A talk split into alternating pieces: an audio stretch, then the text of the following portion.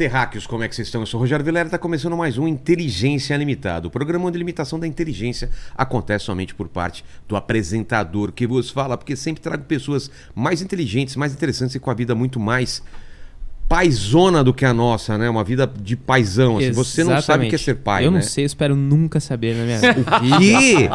Já meteu essa logo no começo? a gente vai ficar tretando o programa inteiro. Sério mesmo? Você é contra... Eu sou contra. Contra a vida. Contra É, colocar. contra a vida. Sou contra a vida. Sou contra Vamos- colocar pessoas no mundo. É mesmo? Por você Exato. a humanidade terminaria na próxima geração. Exatamente. De preferência em barranco, pra eu dormir enco... pra eu morrer encostado.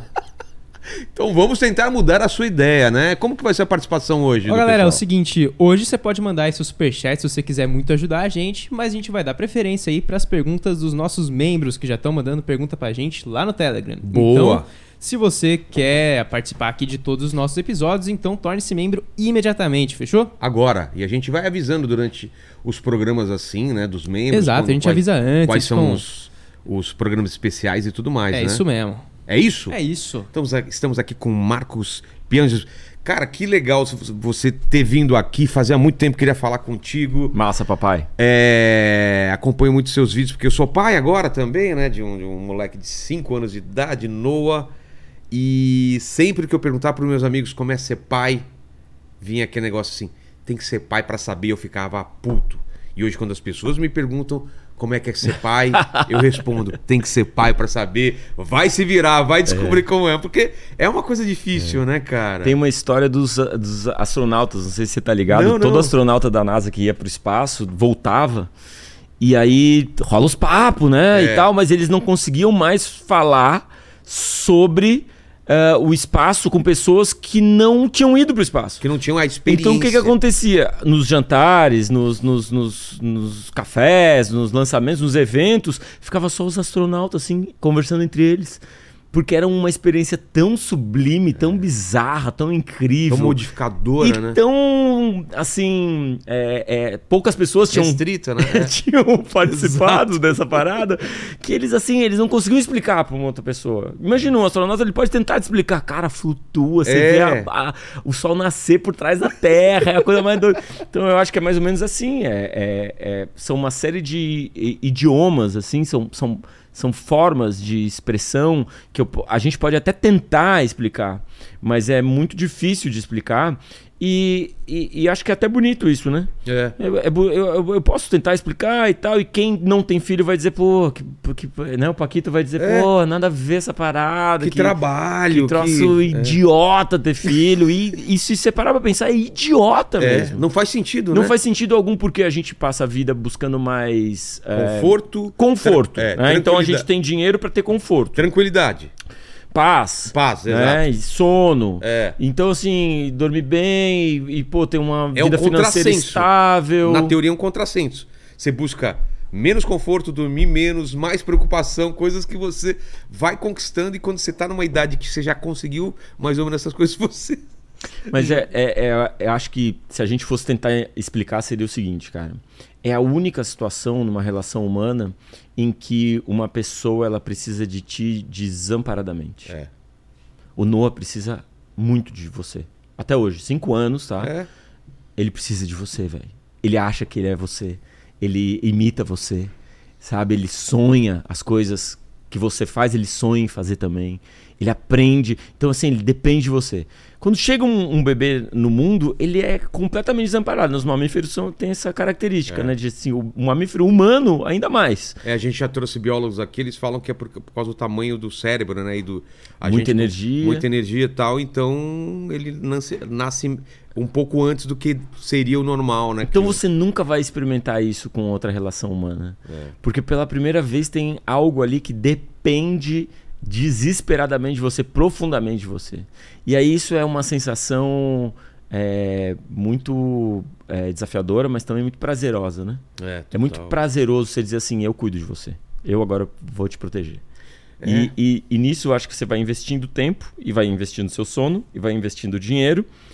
Ou seja, existem uma série de reflexões que a gente pode fazer sobre o amor que a gente sente pelos filhos não serem meramente um amor pelos filhos, mas também um amor por tudo que a gente já investiu naquele filho. Exato. Você entende? Então são duas coisas. Eu amo o filho, mas também me amo. Eu amo meu sono e eu dei sono para ele. Ou seja, essas reflexões também são importantes para os pais modernos não ficarem jogando no filho a ideia de, pô, você acabou com o meu sono, acabou com minhas finanças, acabou com a- toda a minha parada e ainda decidiu torcer para um time que é o oposto ao meu, velho. É. Entende? Porque é imprevisível que o Noah vai ser, né? É imprevisível que as crianças são. Mas não sei no teu caso. Aliás, vamos pedir o presente inútil que eu acabei não pedindo, Ah, né? é, Eu esquecemos, sempre, eu sempre peço no Gostamos de começo. falar sobre É, família, né? Aí, Aê! meias. Presente de é pai. Presente de pai, né? Ganhou meias. Quem nunca ganhou meias, presente né? que presente Usada ainda. criança odeia, Pega. né, velho? Aí, Ó, ó. tá limpinha, Não, pelo mas, menos. cara, eu não sei porque falam tão mal de meia como presente. Eu As crianças odeiam. Mas, cara, Meia pode cueca, ser, né? Pode ser mil, mil coisas. Você É. coloca um sabonete aqui, vira uma arma, entendeu, velho? Você pode amarrar a mão do- dos brothers. Você É. pode fazer corrida do saco, só que sem saco, amarrar Red Hot é. Chili Peppers usava essas O- meias, né? O Red Hot usava meia. Inclusive, tenho uma meia do Red Hot. Sério? Pensei em te trazer a meia do Red Hot, olha mas só, não trouxe porque o meu editor que me deu, velho, ele me deu junto aquele livro de fotos do, do Red Hot, é um livro novo que a Belas Letras lançou no ano passado, que vem junto no kit, vem a meiazinha do Red Hot Chili Peppers. É. Eu ia te trazer, irmão. Putz, olha só que coincidência. ia Mas, ser pô, como, demais. como o cara me O deu... André, o André veio essa semana, trouxe também um livro, as fotos aí da, da- de bandas de rock e tal. Mas eu- só pra não perder o fio, Piangers, eu ia falar que é, ter filho é, me fez entender um pouco melhor meus pais, cara, porque eu vendo o trabalho que eu tive e a preocupação que eu tive, foi um jeito de eu, de eu sacar que meus pais, cara, o que, que eles Foram tiveram foda. que abrir mão pra cuidar de mim, cara. Minha Minha mãe foda. mãe, meu pai trabalharam pra caramba. E esse negócio de trocar fralda, eu não, eu não via meus pais. Eu não conseguia imaginar eles perdendo sono, trocando fralda e não sei o que e tal. E aí quando eu me vi fazendo isso, eu É. falei, cara, eles fizeram a mesma coisa por mim. A gente não imagina nossos pais é, na criança, a gente não imagina nossos pais Não. na escola, a gente não imagina nossos pais transando, a gente É. não imagina nossos pais experimentando drogas, a gente não imagina nossos pais na balada, a gente não imagina nossos pais se conhecendo, a gente não imagina nossos pais cuidando da gente, trocando É. fralda, se dedicando, conversando com a gente, fazendo tarefa de casa com a gente. Não imagina nada disso, a gente esquece isso, a gente Total. apaga. E esse é um processo de, de, de muita, é, muito impacto, cara. Quando você começa a perceber que o seu papel não é cobrar do seu filho nada. É. Você tá entendendo, irmão?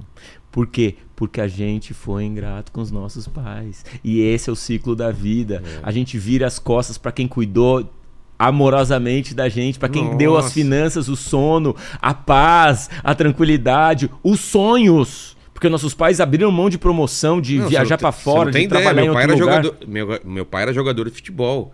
Ele abriu mão do sonho de ser jogador de futebol quando eu nasci, cara, porque ele precisava trabalhar. Ele tava treinando no Corinthians sem ganhar quase nada. E o cara lá da, da metalúrgica que tava trabalhando falou: irmão, você tem que tomar uma decisão. E ele tomou a decisão, cara. Por você. Por mim. Isso é muito forte, cara. Isso é muito forte, velho. Isso é muito forte. E é importante, cara, eu acho, acho essa- esse tipo de, de reflexão, assim, uma das coisas mais profundas e maravilhosas que a gente pode ter. Por isso que ter filho é foda. Por isso que ter filho é maravilhoso. Porque, assim, ó, você não teria essas percepções Não. se não viesse o Noah. Se não, Não. viesse um, um, um Com certeza menino não. na sua vida Não. que te faz olhar pra trás, refletir, tratar seus próprios traumas, né? É. Perceber o quanto seu pai foi maravilhoso, o quanto sua mãe foi maravilhosa e o quanto eles erraram também. Sim. E o quanto Mas esses os erros, são, os erros são legais você lembrar. Tornaram eles humanos, Eles que eu ia falar, cara. tornaram eles humanos. Porque aquela visão. Eles não são nem aquela visão de quando você é criança, que eles são super-heróis. E nem depois quando você vira adolescente e fala, nossa, esses velhos não sabem nada. Total. Olha só, eu que sei tudo. Então, eles não são nenhuma coisa nem outra, eles são humanos que nem você. E quando você entende que seus pais são os humanos, e que hoje eu tô na fase de cuidar dos meus pais. Pode crer. Que meu pai tá com, com, com, com Parkinson, minha mãe já tá velhinha também, não sei o quê. E eu cuido deles. É uma, é uma, grat, é uma gratidão tão grande, uma satisfação tão grande chegar nesse ponto e falar. Eu posso começar a devolver um pouco do que eles fizeram, entendeu? Minha mãe é, descobriu um câncer em 2020, no meio da pandemia, daí me mudei pra Floripa pra ficar perto dela também, Pô. tentar devolver pra ela um pouquinho, né? Mas bem como você falou, a gente começa a perceber eh, o amor do pai só quando a gente tem filho. Então, quando chegou a Anitta e a Aurora na minha vida, eu comecei a, caraca, é bem mais difícil, é bem mais desafiador, é bem mais complicado olhar para trás e dizer, caraca, minha mãe fez isso sozinha.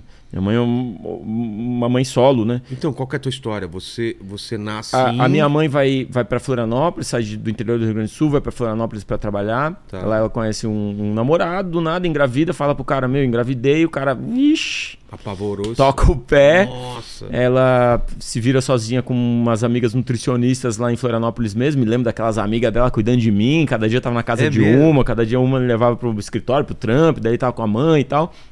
E ali quando eu tinha, sei lá, uns dois, três anos, tem, tem uma história doida que as- a mãe e as amigas me contam, né? Que elas estavam na praia e eu, eu ia de barraca em barraca pedindo picolé de molango. Minha mãe, Molango. minha mãe era nutricionista e ela não dava doce pra mim, velho. Então, assim, eu- se eu vi um chiclete no chão, eu botava pra dentro da boca. Eu, eu gostava de doce e tudo que ela não, não permitia que eu.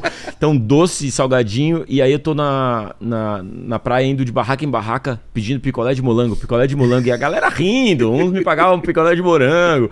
E aí uns davam risada, tava tomando caipirinha e diz: prova aí, garoto, prova aí. E eu me lembro de gostar tanto de caipirinha Sério? que eu pedia picolé de molango ou caipirinha, ou caipirinha. e a galera caía na risada na praia. E a minha mãe ia atrás, naquela parada de cuidar do Sei. bebê, que tava, né, naquela areia caindo pra um lado e pro outro. E numa dessas eu encontro com meu pai, velho, biológico. Eu não sei, entendeu? Eu, eu, eu, não, eu não reconheço o cara porque eu não sabia que era meu pai biológico. Minha mãe, na hora, choca. Tá o cara pegando praia na Joaquina. E a minha mãe choca, fica paralisada. Eu, pô, picolé de molango, é, caipirinha e tal. Ele, ele olha pra mim, olha pra minha mãe. E, tipo, vira a cara, né? Tipo, dá uma ignorada. Nossa. E a minha mãe, tipo, fica super nervosa, me pega no colo. Eu me lembro, assim, sabe, nubladamente dessa cena. Minha mãe com as amigas, meio que desmaiando, assim, passando super mal. eu Não entendi. Anos depois que eu fui entender essa parada. E aí, a partir daquele dia, ela disse assim: Meu, então você não tem pai, cara. O cara virou a cara pra você. Tava numas de, porra, quem sabe, olha aí, pá.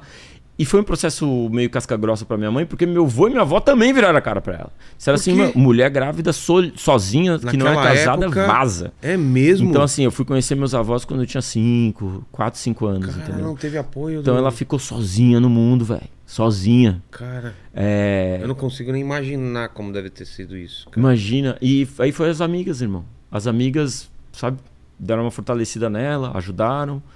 É, Cara, eu, eu respeito demais, cara, uma mulher que, que cria. Eu me lembro, sabe, eu me sozinho. emociono quando eu ouço o Mano Brown cantando Família Brasileira, Dois contra o Mundo, Mãe Solteira de um Promissor Vagabundo, Luz, Câmera e Ação gravando, a cena vai, né? Porra, cara. Então você começa a, a- a olhar pra trás e, cara, olha que, que bosta.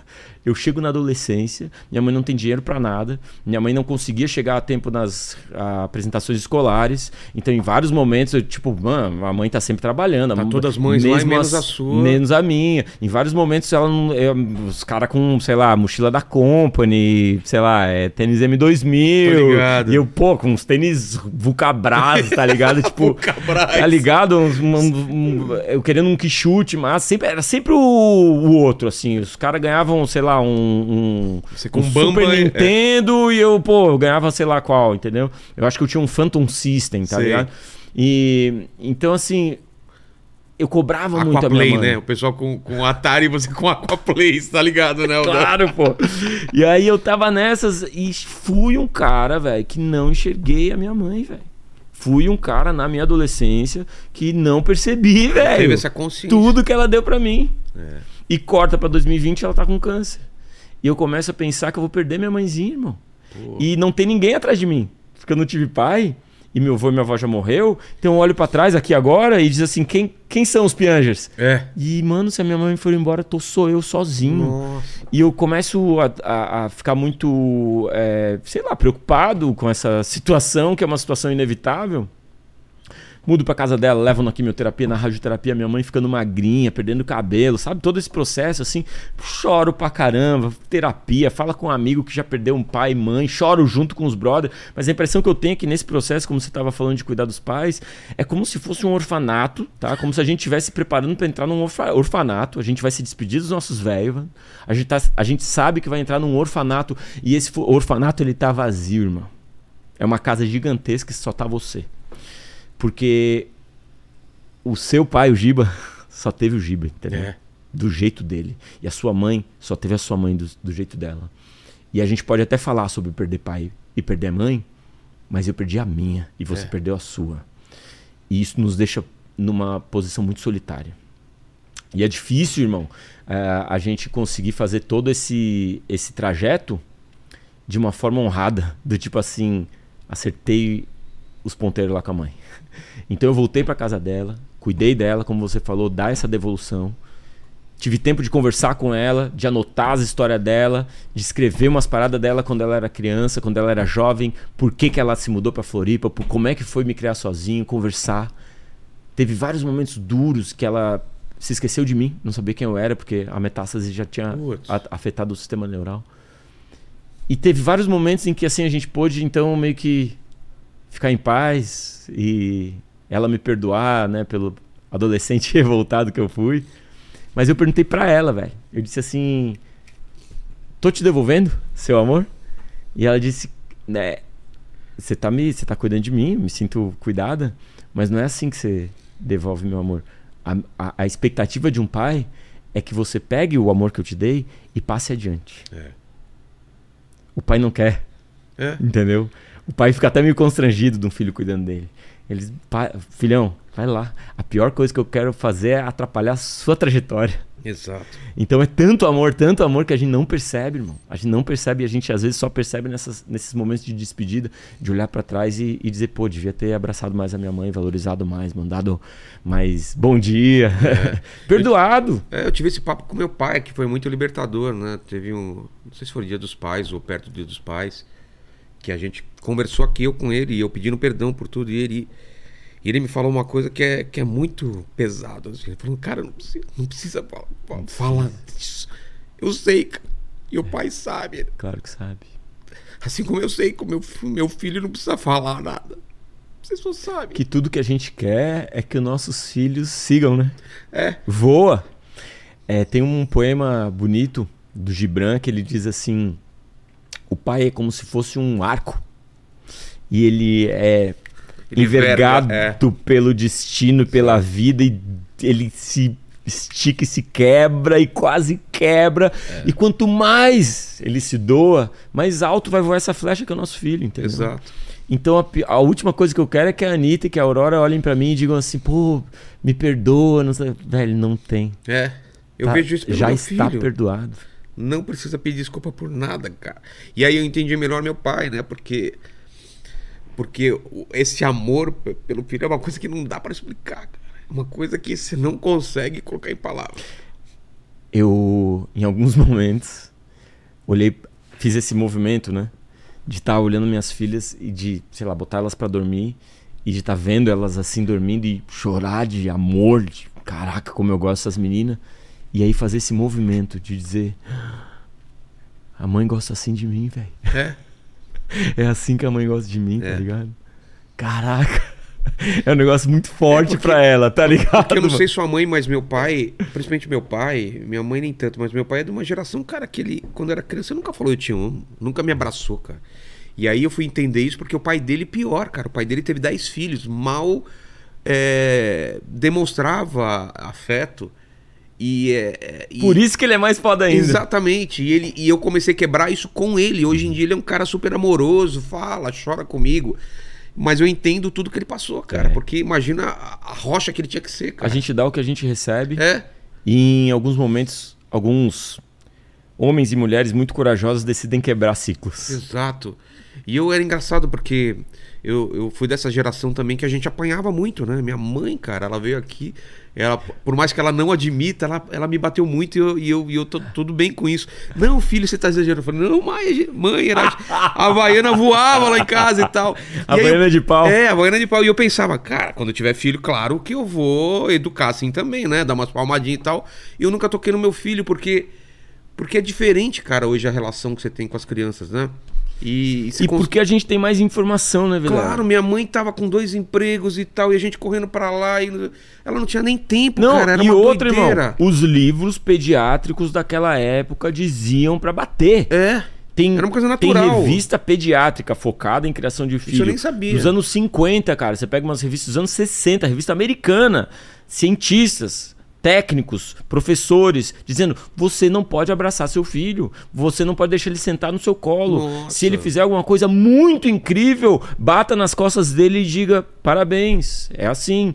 Ou seja, os especialistas diziam para as nossas mães nos bater. É. Elas estavam fazendo só o que pediam. E muitas mães eram tão boazinhas que faziam só um teatrinho, né? É. Do tipo assim, batiam fingindo. É, minha mãe não fazia Aí- teatrinho, não, viu? Dona Iraí, vou te falar, viu? A minha mãe eu me lembro de fazer teatro, de me Ela bater de uma forma que, que não doía, e de eu fazer o teatro dizendo que doeu pra caramba. Ela- Eu isso fazia direto. Ai, ai, fazer aquele Isso. negócio pra ela parar, né? Satisfazia elas, É. satisfa- parava a palmada, tava tudo certo. Nossa, tinha aquela coisa quando você tava em algum lugar, fala, quando chegar em casa a gente conversa. Nossa, que desespero que era, cara. Era. E aí hoje a gente sabe de um monte de coisa, É. cara. Hoje tem neurociência, hoje Tem, tem, ferramentas absurdas pra você conversar. tem pesquisas modernas, tem acompanhamento de crianças que se dão bem na vida, tem acompanhamento de cérebro. Mas eu acho que também as crianças, elas estão mais preparadas pra conversa do que a gente tava também, né? Parece que há um entendimento melhor das coisas hoje do que a gente entendia antes. A gente Cara, não tinha sei, muito pouco velho. acesso, né? Eu não sei, coisas. porque tem, tem cara das antigas que o pai conversava também, velho. É? Tem cara que não apanhou. Putz, eu só conheço É. a minha geração Não, toda. tem cara que não É apanhou. mesmo? Tem cara que era filho de pai solo, que cuidou sozinho do cara. Entendi. Que trocou todas as fraldas, que conversava em vez de bater e castigar. Então já tinha os caras nas antigas. Já tinha os assim, caras experimentando. que essa- percebiam uma parada. Então, assim, tem, lá nos anos 50, você não sei se você tá ligado, tem um cara chamado John Bowlby, né? O, o Bowlby, ele escreveu o tratado sobre apego, né? Ele, Ah, é? Que a gente chama aqui no Brasil de apego, mas é attachment, né? Que é vínculo, né? Vínculo. Então ele tem três livros que são seminais dessa. Então, uma série de, de, de pesquisas ele fez com, com a importância do apego, né? Então, é, é, é, mães que cuidam com muito apego dos filhos, será que lá na frente dá, dá problema? Pelo contrário, mais de mil mães é, a- avaliadas 35 anos depois, as crianças que melhor tinham desempenho É. na vida escolar, social e profissional eram aqueles que tinham muito apego, muito amor, receberam muito carinho da mãe. Eh, Usa mãe porque basicamente a ciência só começou a estudar pai, a importância do pai desde os anos 70, é coisa mu- muito recente, lamentavelmente. A gente tem muita pesquisa sobre mãe, mas pouca pesquisa sobre pai. As pesquisas sobre pai também nos dizem que pai é importantíssimo e que o pai tem um, um- um- é um fator fundamental nessa, nessa, nessa formação. Mas o que o Bobby fala, e ele testa várias, em várias situações, é, cara, pais violentos, a criança desenvolve um monte de mecanismos de defesa também. Então, você vê uma explosão de TDAH, né? De, de É. déficit de atenção. O Bob mostra, cara, ele mostra, ele, ele estuda as crianças e as crianças que ficaram ó, ó, é, é, afastadas da mãe por muito tempo, quando vem a mãe de novo, algumas viram a cara pra mãe. O sistema de defesa é tipo, não, não, se você vai me abandonar de novo, doeu tanto ser Ah. abandonado que eu prefiro ou seja, ela- ele- essa criança ela desenvolve essa, esse desapego e esse desapego acompanha pro resto da vida. Então tem uma série de Que vai traumas espelhar, criados. espelhar nos relaciona- relacionamentos dele também? É, o que a gente sabe por pesquisa é que é, crian- meninas, por exemplo, sem pai, se relacionam mais cedo e de forma desprotegida com outros homens. De forma Nossa. carente nas suas relações amorosas. Como se buscasse o amor da- masculino Sei. é, ao longo da vida. do- ao A gente que sabe que meninos sem a figura paterna tendem, e aí é claro, não sabemos se é né, causal, ou, a, gente, a gente não tem isso muito claro, mas assim, parece que meninos sem os pais não têm a figura de autoridade, portanto desafiam a autoridade ao longo da vida. Entendi. São os caras que vão desafiar professor, regras, leis, é, policial, entendeu? É, então, assim, a gente sabe que tem um impacto a falta de um pai, a gente sabe que tem um impacto a violência pai-filho. A gente sabe que é, a configuração mais saudável na criação de um filho é um pai e uma mãe completamente amorosos. E é claro que muita gente pergunta assim, tá, mas peraí, daí eu vou mimar meu filho. Amor não mima. Amor não mima. Quanto mais é você puder você pensar que... Quanto mais você puder deixar claro que você ama seu filho, seja com palavras, com tempo, com atenção. É. Quanto mais você puder falar pro seu filho, eu amo ser seu pai, eu amo cuidar de você. Você me faz bem, mas ele vai se sentir empoderado para encarar o mundo. Menos ele vai se sentir inseguro. Como é que mima? O que que mima uma criança? Quando você dá o que ele deseja e não o que ele necessita. Quando ele deseja um iPad, você entrega. Quando ele deseja que você pegue alguma coisa e você vai lá e faz. Quando você faz coisas que ele conseguiria fazer sozinho. Isso é mimar. Entendi. Quando a mãe fica. Deixa que a mamãe te veste, deixa que o papai te dá comida na boca, deixa que o papai te leva pra escola. Mano, ele já consegue ir pra escola, deixa ele ir pra escola. É. Já consegue pegar ônibus, deixa ele pegar ônibus. Já consegue lavar a louça, deixa ele lavar a louça. Vai lá, vai lá, eu acho que você consegue, eu confio em você. Vai lá que você é bom. Qualquer problema, papai tá aqui, papai te ama. Mas vai lá que você consegue. Esses são processos, assim, que a pediatria é, chama de do maternário e o paternar. O maternar seria esse colo, esse carinho, esse afeto, e o paternar seria esse empurrar pra vida. Sei. Vai lá, vai explorar, você é forte. Olha como o papai é forte aqui, você também é. Então esses, esses processos são processos que podem ser feitos tanto pelo, pelo pai quanto pela mãe. A minha mãe foi meu pai. É. Minha mãe foi, entendeu? Te jogou pro mundo. Desgraçada! É. Vai pra escola de ônibus, velho. Pequenininho, pega o busão, filho. Entendeu? E nesse processo, que é um processo paternal, ela me ensinou a encarar o mundo, a ter coragem, confiança em mim mesmo. Ó, ela me falava, fala com estranho. Fala com estranho. A galera falava, ah, não fala com estranho. Ela dizia, fala com estranho. Pede informação. Se você tiver perdido, entra numa padaria, fala com estranho. Pede as paradas ali que você quiser comer, pede as paradas.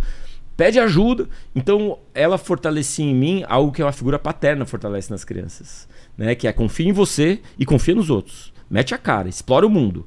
Que foi foda pra mim, cara. Porque em vários momentos profissionais que os caras me diziam assim, mano, quem que quer apresentar um evento pra 20 mil pessoas? Eu, pô, eu, É. velho. Levantava muito, tava lá eu num palco pra 20 mil pessoas. Quando uma vez me perguntaram assim, quem é que fala lá na Atlântida, é, RBS, quem é que fala inglês? Eu, cara, não fala inglês pra caramba, entendeu, velho? É, pra entrevistar um cara. Beleza, bora. Vamos lá. Bora, irmão. Minha mãe me ensinou, vai pro mundo. Isso é o pai que faz, é a minha mãe que fez. Quando eu, eu- eu perguntei quem é o cara, o cara é o fundador da Apple. Steve Wozniak, velho. Quando eu vi, eu tava no palco Nossa. com o Steve Wozniak, entrevistando o cara, conheci o cara nos bastidores. Você já conheceu ele? Já entrevistou Não, ele? não. Porra, o fundador da empresa mais valiosa do planeta Terra, irmão. Eu sou fã da Apple, cara. Eu com meu laptop, fui lá, mano, você autografa pra mim, autografou, deu cartão, conversamos. Eu com meu inglês macarrônico, cara. Por causa da minha mãezinha, velho. É. Vai lá, encara o mundo. Tava ali do lado do cara que fundou uma empresa gigante, entendeu? Mas o que você falou de mimar é uma coisa que eu. Que eu minha, minha mulher tava preocupada, né? Porque meu filho ainda tá nessa de sair da caminha dele e ir pra cama da gente, toda noite e tal. E ela preocupada, né? Pô, já não tá na época. Eu falei, cara, vai chegar uma hora que você vai pedir e ele não vai querer dormir com a gente. Então aproveita esse momento que ele É quer isso, dormir irmão. com a O gente. que as pesquisas mostram é que cama compartilhada só é ruim pro casal. É. O relacionamento do casal fica é, desestabilizado por falta de intimidade, de tempo junto. Um dos cônjuges, em geral, eles reclamam que a criança tá vindo, então você tá muito cansado, sua esposa gosta que o, que o Noah durma lá, mas você tá, pô, não queria. Ou vocês querem transar, e aí tem lá uma criança. Então, assim, essa é a única preocupação. Se o casal conseguir, manda pra, pra creche e, né, namora, É. tá, tem intimidade, tem um momento ali pra ver um filme, tem vinho, coisa e tal, curtir, não tem problema nenhum. Você pode dormir. Mano, É muito. a galera não tá ligada. Isso eu fico. Eu lamento que, nin- que os pais não saibam, velho. Porque assim, é, é, é brutal a força que tem um- uma casa harmônica cheia de amor. É. Pro resto da vida, essa criança vai ser, vai ter mais amigos, essa criança vai se sair melhor na escola, essa criança vai respeitar mais os professores, as regras, vai conseguir é, estabelecer, é, é, desafiar as questões é, é, aplicar sua criatividade no desafio dessas regras, ou seja, é, explorar seus limites. Essa criança vai sair melhor no ambiente de trabalho. Esse dia eu estava conversando com uma executiva. É, trabalho muito com, com corporativo também, né? A gente conversa muito com quem tá nesse meio. E aí a executiva me contando, cara, a mina de alta performance, cara, a mina é executiva, a mina trampa pra caramba. E ela tava me contando. Aí, pô, Piages, quando eu tô estressadona, eu ligo pra minha mãe e falo, mãe, tô precisando dormir com você hoje. Ela é adulta, velho, vai pra casa da Olha mãe, só. elas jantam, tomam lá, sei lá, um vinhozinho e tal, deitam, se abraçam. Bora pra vida. É. Ter esse ninho, essa segurança pro resto da vida, cara, não é enfraquecedor, é fortalecedor. Também acho, velho. também acho. Num mundo, ah, eu vou ser cruel com meu filho porque o mundo é cruel. Mano, porque o mundo é cruel que você tem que ser harmonioso, É é, carinhoso, inclusive. afetuoso com seu filho, justamente porque o mundo é cruel. Porque se você é cruel e o mundo é cruel, ele fica perdido. Ele não sabe pra onde ir. Ele não, ele não tem confiança nele mesmo. Ele nunca vai abrir uma empresa porque ele acha que vai quebrar. Ele não tem o pai dele, ele não tem a mãe dele, ele não tem ninguém pra dar apoio o ninho pra ele, pra ele fugir quando as coisas dão errado. Por- porque o mundo é cruel, é que você tem que amar. Amar à vontade. Amar não mima, velho. E, e, e tem isso também, né? Você falou que é bom pros pais, principalmente, por causa disso. Imagina quando ele não quiser mais dormir e fala: Não, eu tenho meu quarto. Eu quero aqui, vocês não entram." Então eu falei: aproveita agora, cara. Ele, ele tá curtindo lá, a gente troca ideia, é, conta historinha e tudo mais, e ele adora. Posso e aí- te falar mais E uma a gente, parada? quando leva pra caminha dele, ele acorda de madrugada e vai pra lá, cara. Posso te falar mais uma parada? É. Você vai embora um dia, velho. É, Você vai morrer, irmão. é. Você vai embora, irmão. Deixa essa lembrança pra ele, cara. Deixa ele um dia adulto. Cinco anos, o que, que vai Lembra- lembrar, será? Ele já tá com cinco anos, já tem alguma lembrança. Vai Tem, lembrar tem. já, né? Não, tem, em geral, a gente começa a lembrar nessa idade aí. É. 5, 6, 7. tem gente que tem a super memória. Não sei Eu se tenho. você já entrevistou cara. alguém. Não, eu tenho. Eu, eu, eu fui falar com a minha mãe, porque eu também foi um caso excepcional. Eu, eu, eu nasci com os dois pés pra dentro, então com Vixe! seis meses de idade. Como é eu que era o nome daquele. Curupira. Não, tem, tinha um outro que era o. hum, Cascatinha, não era? Não tinha um. Que andava assim? Que andava assim, não era? Tinha, tinha um personagem. mas o pessoal me chama de Curupira. Mas eu, eu nasci com o pé aqui e pra fora, assim. Então, seis meses de idade eu operei, assim, de usar gesso, é, de ficar na carne viva e depois usar bota. E aí eu falei da minha mãe, pô, eu falei, eu tenho uma lembrança de um quarto, numa sala branca, não sei o quê, o cara com uma. fazia um barulho assim. Eu ela falou, cara, você lembra do cara tirando o seu gesso com Seis seis, meses. meses de idade, cara? Olha que eu tenho doido. uma amiga Tainá que ela lembra do berço também. Olha que lembra do doido. berço. Eu é. lembro tudo. Exa É. A cara do cara, ele cortando, eu descrevi pra minha mãe. Ela falou, cara, você lembra do cara tirando seu gesso depois E da isso é operação. meio, é meio é, ruim, quem tem super memória é meio ruim. Porque é traumático, né? A memória, né? Hum, Porra, mais lembrança, mais trauma É ruim e mais dificuldade de, de perdoar, né, irmão? Ah, tá. Porque a gente é bom de perdoar quando a gente esquece também, né? Exato, exato. É. Ah, não, nem lembrava essa parada aí. Porque a- a- a- o cérebro ele tem esse processo que eu acho que é um processo muito bonito. É, o, o, o Paquito sofre, cara, porque eu lembro cada vez que ele errou. Não é, Paquito? O bom é que não ocupa muito espaço na sua memória, então, né? Olha só. Porque eu só errei uma vez. Que foi quando eu achei que estava errado. Olha, Olha só, aí, cara. Velho. Esse é um cara. é- eu achei que ele ia dizer do- só errei uma vez quando eu decidi vir trabalhar aqui. Não, o cara é maluco, cara. Com me- um- uma semana de trabalhando aqui, ele tatuou o logo do, do, do programa no, no pescoço, cara. Olha que psicopata. Como que eu vou mandar embora o cara Caraca, agora, velho? O cara tatuou o logo do programa. É, Uh! é- é preocupante, não é? Psycho. Psycho Agora total. eu começo até a achar que é melhor você não ter filho mesmo, velho. é melhor, mano. Passa pra frente. É bom, né? É bom. Doideira, irmão. Mas é, a, a- cabeça da gente tem essa edição que, assim, quem não se lembra, né? Quem não é um, Cê- um qual- ser. Tua- Tua memória mais antiga qual que é? Eu me lembro, de eu, é, eu me lembro dessas, dessas memórias nubladas na praia. Minha mãe levava É, muito pra anos praia. você tava? Putz, vou chutar aqui, sei lá, dois, três anos. É mesmo? memórias muito, muito nubladas, né? Claramente eu tenho com 5, 6 anos. Entendi. É, eu no escritório dela, né? Porque a gente não tinha babá, não tinha com quem ficar. Daí eu na creche, me lembro das creches mais antigas, de 5 anos. Copa do Mundo, qual a primeira Copa do Mundo você lembra? Eu me lembro do Fernando Vanucci, a narração do Fernando Vanucci em 86, então eu tinha 6 anos, né? Me lembro claramente da, da, da Copa de 90, que era a época que eu tava fissurado em futebol. Em 1990 eu tinha 10 anos. Eu me lembro do Canidia, me lembro da Tristeza. da- E aí, 94, 14 anos, eu lembro de tudo, né? Vi todos os jogos. O- O primeiro que eu lembro meio nublado é 78. A É primeira mesmo? Copa. Você nasceu meio- que ano? 70. 70. É. Primeira Copa na Argentina, eu lembro bem assim das coisas. Aí a- quando eu começo a rever os jogos, aí falo, putz, é mesmo, cara, teve esse gol do Zico foi anulado, isso daqui e tal. É, é muito louco isso. É. Eu, eu gosto muito de pensar sobre memória, né? Sobre essa importância de criar momentos, de criar experiência, de ter. Porque eu não sei se você faz isso, mas eu, eu, eu, eu, eu fazia isso desde criança e depois que eu fui ver que, que é uma coisa poderosa, né? De eu quero lembrar esse- desse momento pra sempre. Não sei se você já teve esses momentos assim. Eu vou prestar atenção nisso, porque eu sei que eu vou lembrar disso pra sempre. O nascimento do meu filho foi assim. que deu uma merda lá, putz, foi bem tenso, quase que ele morreu e tal, e eu tava, assim, os médicos naquela correria, eu tava num canto, assim, que não queria pra, a, atrapalhar ninguém, e eu olhando tudo aquilo, falei, cara, eu sei que eu vou lembrar isso daqui para sempre, cara. E, e os cheiros, a sensação e tudo mais. E quando era criança, tinha uns dias que eu tava tão feliz, brincando tão assim, falei, cara, eu sei que eu vou lembrar disso para sempre.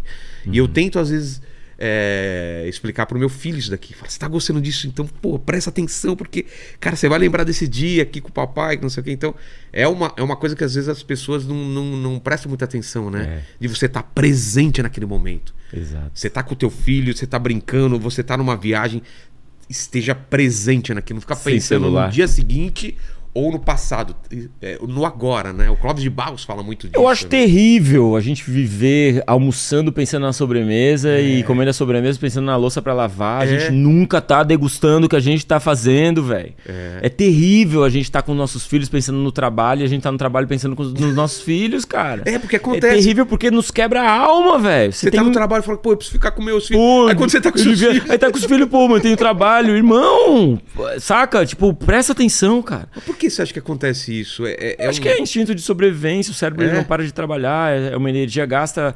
É, é ainda mais aflitivo hoje em dia que a gente é livre, cara. É. Você parar pra pensar, a humanidade nunca teve tantas liberdades como tanta hoje. Escolha, tanta você liberdade de tá num trampo pensando, não, mas eu podia estar tá no outro trampo. E você tá com uma esposa pensando, não, mas eu podia estar tá com outra esposa. Você, você, tá... tem, você tem um cardápio de. de, é, de... Eu, eu, podia estar tá em qualquer cidade, podia estar é. em qualquer empresa, podia estar, sabe, em qualquer programa, não precisava estar aqui. Então, ter essa possibilidade te aflige constantemente de rapaz, mas será que será não que tem uma outra na... É, coisa? É, será que eu, eu tinha que estar tá produzindo. É. Será que meus colegas não estão trampando enquanto estou eu cuidando do meu filho? Não existe valor monetário nisso aqui. Aí você está no trampo e pô, mas não existe valor emocional nisso aqui. Você fica o tempo todo buscando. E, é, e assim, já viveu um monte de gente nessa terra, tá ligado? Pô. Viveu bilhões e bilhões de pessoas já viveram. Com os mesmos anseios, com as mesmas preocupações. E só que o mais legal é que alguns nos deram guias, irmão. É. Então Marco Aurélio lá, o cara foi o imperador do mundo. O cara era o cara mais rico do mundo. Tem um diário que ele chama de meditações. É o diário dele, ele não queria que ninguém lesse. É só as, as, as reflexões que ele fazia para ele mesmo. Ele escreveu e a gente tem acesso ao diário do cara mais poderoso do planeta Terra. E ele já falava sobre isso. O que, que ele falava? Não, não se ilude pela riqueza, velho. Não acha que dinheiro é a explicação de tudo. Também não se deixe guiar pelos seus medos. Olha que lindo. Espero que você se seguir pelos seus sonhos, não pelos seus medos. Às vezes ele, o cara mais rico do mundo, botava uma roupa de mendigo, ia dormir no meio da rua e ele pensava, ele escrevendo no diário, né? E aí, deitado na, na fingido de mendigo e deitado na, dormindo ao relento, eu penso, mas é disso que eu tenho medo, velho? É. Por que, que eu tenho tanto medo, cara? É só dormir aqui assim. Então, às vezes, a gente se deixa guiar pelo medo, às vezes a gente fica desesperado, às vezes a gente se preocupa muito mais, né? Do que deveria. É. A gente passa, sei lá, uma boa parte da vida se preocupando com coisas que não aconteceram. então é, é, é, uma forma de quebrar a alma. E essas pessoas que nos explicaram, eu acho que é, é, é a chance da gente olhar e dizer: ah, então peraí, velho, tem como viver uma vida massa, velho. Tem como viver uma vida boa, velho. E todos eles dizem a mesma coisa, basicamente. Tempo é o seu ouro, tudo é temporário. Você nunca se arrepende de passar tempo com as pessoas que você ama. Ninguém, ninguém chega no final da vida e fala: Nossa, passei muito tempo. As... Você nunca vai escutar isso. Cara, eu não devia cara, ter passado tanto cara, tempo com as pessoas que eu amo. O cara né? tá no leito de morte, irmão. O que, que eles falam? Queria ter passado mais tempo com, Puta, com as pessoas que eu amo. Eu perdi muito tempo é, correndo atrás de dinheiro, ou de fama, ou de alguma coisa. Viajei pouco, né? que mais que, que o pessoal Devia se... ter vivido uma vida de verdade para mim, não é, pra opinião dos outros. Não pros outros, verdade, verdade. Então, ele não fala assim, ele tá deitado ali, ele, puta, devia ter comprado um Opala. Nunca rolou, entendeu, irmão? Pô, mas o Monza, não. O cara tá no final da vida, ele Eu não tive o, iPhone, o, último iPhone que eu comprei, Eita, meu porra. Deus. Mais uma reunião, vou ligar pra firma. irmão, os caras todos já nos disseram. Bilhões, bilhões é. de pessoas passaram, alguns sábios nos escreveram. Tem como viver. A, a boa vida. Você tem 16 anos, eu entendo que você tá pensando assim, não, mano, mas eu sou mais sábio que essa galera toda. Eu, é. sou, eu vou ser bilionário com 20. eu, eu vou ser bilionário, e depois eu vou, ser, vou ter um tempo pra família, e depois eu vou pegar mulher pra caramba, eu consigo é. fazer tudo. Beleza, velho. Beleza. Claro, faz parte daí. Manda ver. Tem uma frase do Mark Twain que ele fala assim. Eu, quando eu tinha 14 anos, meu pai era um idiota. Quando eu fiz 24, eu pensei, meu Deus, como meu pai evoluiu.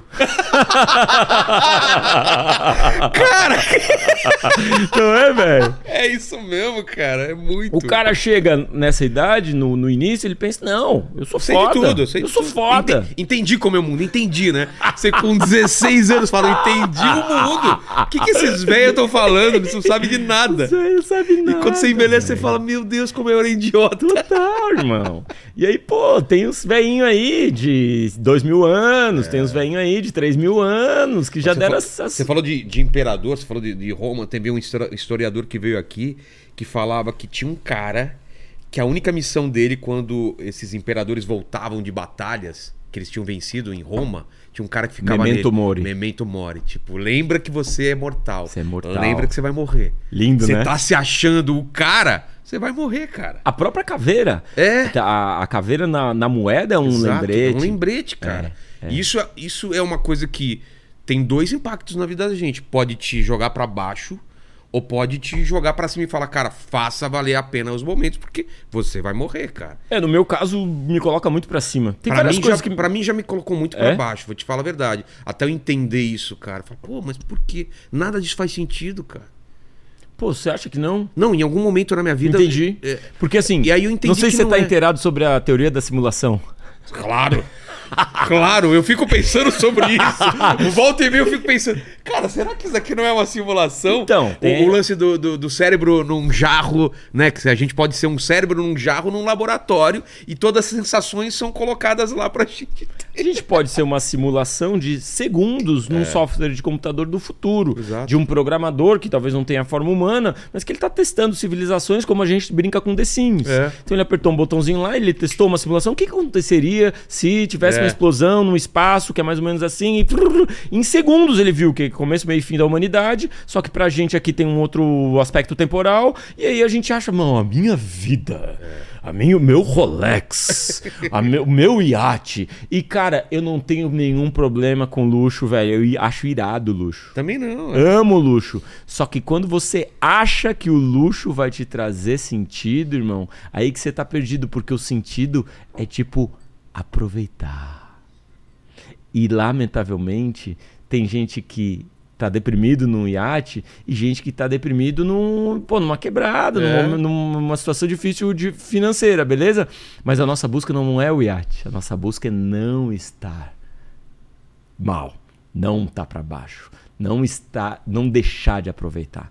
Sacou? Se o nosso objetivo é ser feliz, em vez da gente buscar grana para ser Bens. feliz, fama para ser feliz, poder para ser feliz, por que que a gente não busca ser feliz, velho?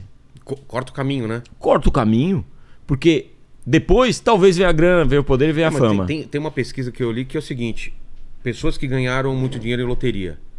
Todas quebram. Não, a, a regra é: quem era feliz antes vai ser feliz depois. Pode crer. Quem era triste antes de ter dinheiro vai ser triste mesmo com dinheiro. Não tem, o dinheiro não muda, ela, ela muda por um tempo e depois ela volta ao total. estado da pessoa. É, Tem uma ela- pe- tem gente que tava mais preparada pra ser feliz e mais preparada pra estar triste. Tem uma pesquisa num livro chamado Stumble on Happiness, um cara chamado Daniel Gilbert. Ele faz essa pesquisa, ele pergunta para pessoas que sofreram acidentes e perderam o movimento das pernas, como você está se sentindo e como você acha que vai estar se sentindo daqui a um ano. Elas dizem, eu estou me sentindo muito mal e daqui a um ano eu vou estar pior. E faz a mesma pergunta para quem ganhou na loteria, como você está se sentindo e como você vai estar se sentindo daqui a um ano. E eles dizem, eu estou feliz pra caramba e daqui a um É, ano, mano, vou- vou ter realizado todos os meus sonhos, vou estar mais feliz ainda. Passa um ano, os pesquisadores vão lá e perguntam pro cara que perdeu as pernas e, e a, a felicidade dele e, e perguntam pro cara que ganhou na loteria a felicidade dele. As duas felicidades estão iguais. O quê? O cara que ganhou na loteria, ele se acostumou com o dinheiro. Ele descobriu que tem um monte de problema, um monte de treta em ter dinheiro. É claro. Ele, pô, emprestou dinheiro pros caras, ele brigou com um monte de familiar. O cara que quebrou as pernas, perdeu o movimento das pernas pro resto da vida, ele descobriu que tem amigos, velho. Ele descobriu que tem a família dele, ele descobriu que aquilo fortalece ele, ele descobriu que ele consegue viver sem o movimento das pernas. No final de um ano, os dois têm o mesmo índice de felicidade, irmão. Outros, outras, outras pesquisas sobre felicidade, a felicidade em geral, ela, ela, ela é aumentada. Felicidade para a ciência é bem-estar, né? Tá. É, a, a- a única forma da ciência medir felicidade, não tem como medir felicidade. Então é bem-estar reportado. É assim que as pesquisas científicas elas Bem-estar no sentido de qualidade reportado. de vida. não, como bem-estar. Como você está se sentindo de 0 a 5? Ah, tá. Aí você diz 3. Beleza. Aí eu faço um monte de testes e eu, Tá. eu verifico se aumentou a sua felicidade ou se diminuiu a sua velocidade, felicidade. Eu sei, a gente sabe, que, por exemplo, se você ganha dinheiro e você gasta com você mesmo, a sua felicidade ela, ela diminui. E se você ganha dinheiro e gasta com uma outra pessoa, a sua felicidade aumenta.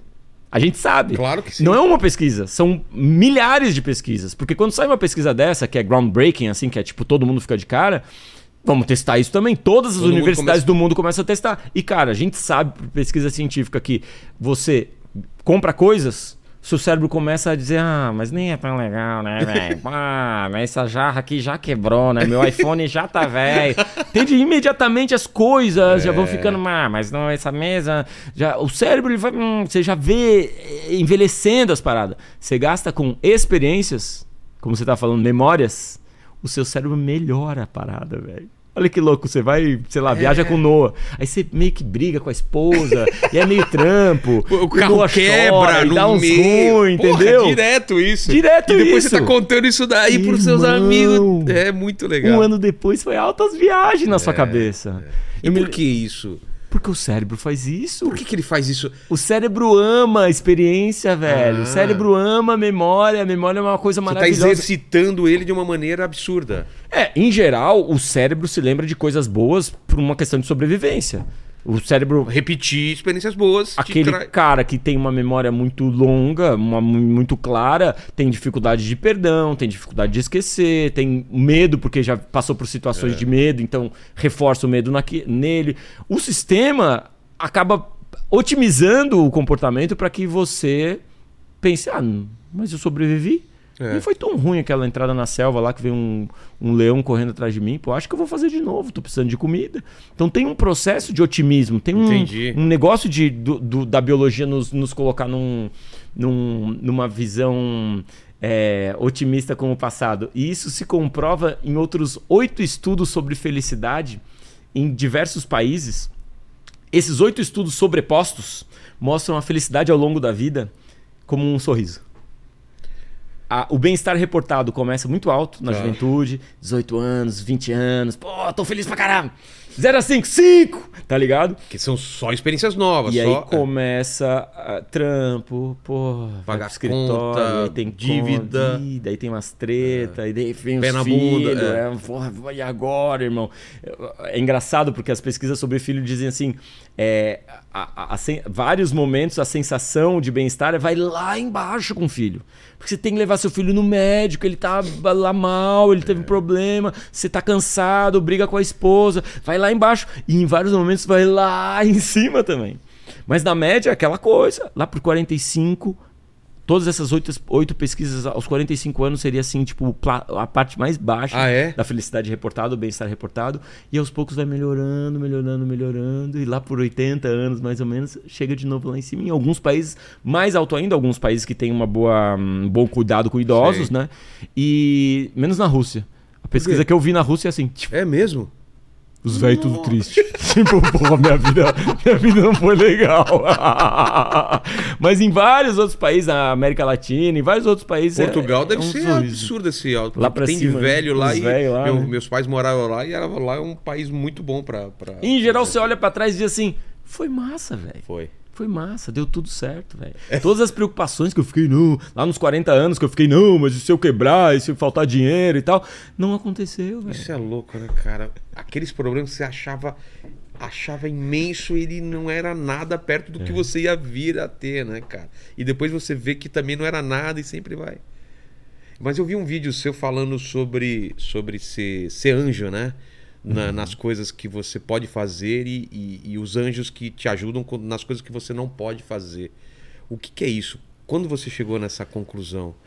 Que é, que Bom, acho primeiro que, é um pouco eu era esse, esse, Essa- esse, esse jovem velho aí. Reclamava de tudo, achava ter- tudo mal pra E tem uma caramba. angústia de, de não ter controle das coisas, é isso? Eu, eu achava, eu era muito cínico, olhava pro mundo como um lugar muito patético e para as pessoas assim que, meu, que essa história de amor e tal. entende? Ah, é? É, claro. Porque basicamente eu não tive pai, minha mãe me criando sozinho, correria sempre. Então, assim, tipo, mano, Pra quê? eu quero ter assim, um dinheiro pra co- pagar minhas contas, velho. Essa é, essa é a minha meta. Ter dinheiro, sair de casa, ter minhas paradas, entendeu? Então eu olhava muito cinicamente essa história de bem-estar, de felicidade, de Sei. filho, tá ligado? Até essa parada de, ah, não, amor. Que sempre quis ter filho, mas mesmo assim, tá absolutamente imaturo na chegada da Anitta. Minha primeira filha, completamente imaturo. Nessas relações, entende? De perceber, caramba. Você teve filho mais velho, né? Isso é, É. maravilhoso pra sabedoria do cara, de valorizar os momentos. Vários momentos com a Anitta eu não tava ali, cara. Eu tava achando que o meu papel era só pagar boleto, só pagar conta. Trabalhava, fazia hora extra, topava todas. Minha filha puxou minha camisa e falou: pai, sabe? Você tá viajando demais, tá trabalhando demais.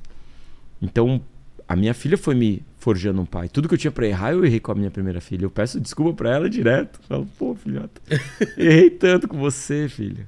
E errei mesmo, cara. Isso é uma das coisas assim que me, me dói o coração. É. Sorte que eu tive a outra, a Aurora, pra pô, ser um pouquinho melhor, né? E tá nessa, se tiver outra. Esses dias eu sonhei que eu tinha outra filha, assim. e, pô, já tava todo felizão, velho. Sonhei que eu tinha, assim. E eu pensava, ah, que massa, minha terceira filha, tá ligado? felizão, assim, com a parada. Então, quando, quando eu tô olhando pra, pra vida, assim, eu tô olhando de uma forma muito cínica, muito desconfiada e tudo mais, né? E aí, aos poucos, eu percebo que, cara, esse é um olhar que faz a vida não ter sentido mesmo. É. Esse é o. A, a vida. Ah, a vida não tem sentido. Cara, por que você olha a vida sem sentido é que ela realmente não tem sentido. Quando você consegue perceber o sentido da gente aqui, de- desses encontros humanos, coração, alma, lágrima, saca? Ligação, broderagem, abraço. Gosto de você, irmão. Incentivo. Tudo aquilo que eu olhava cinicamente, a vida faz um puta de um sentido, velho.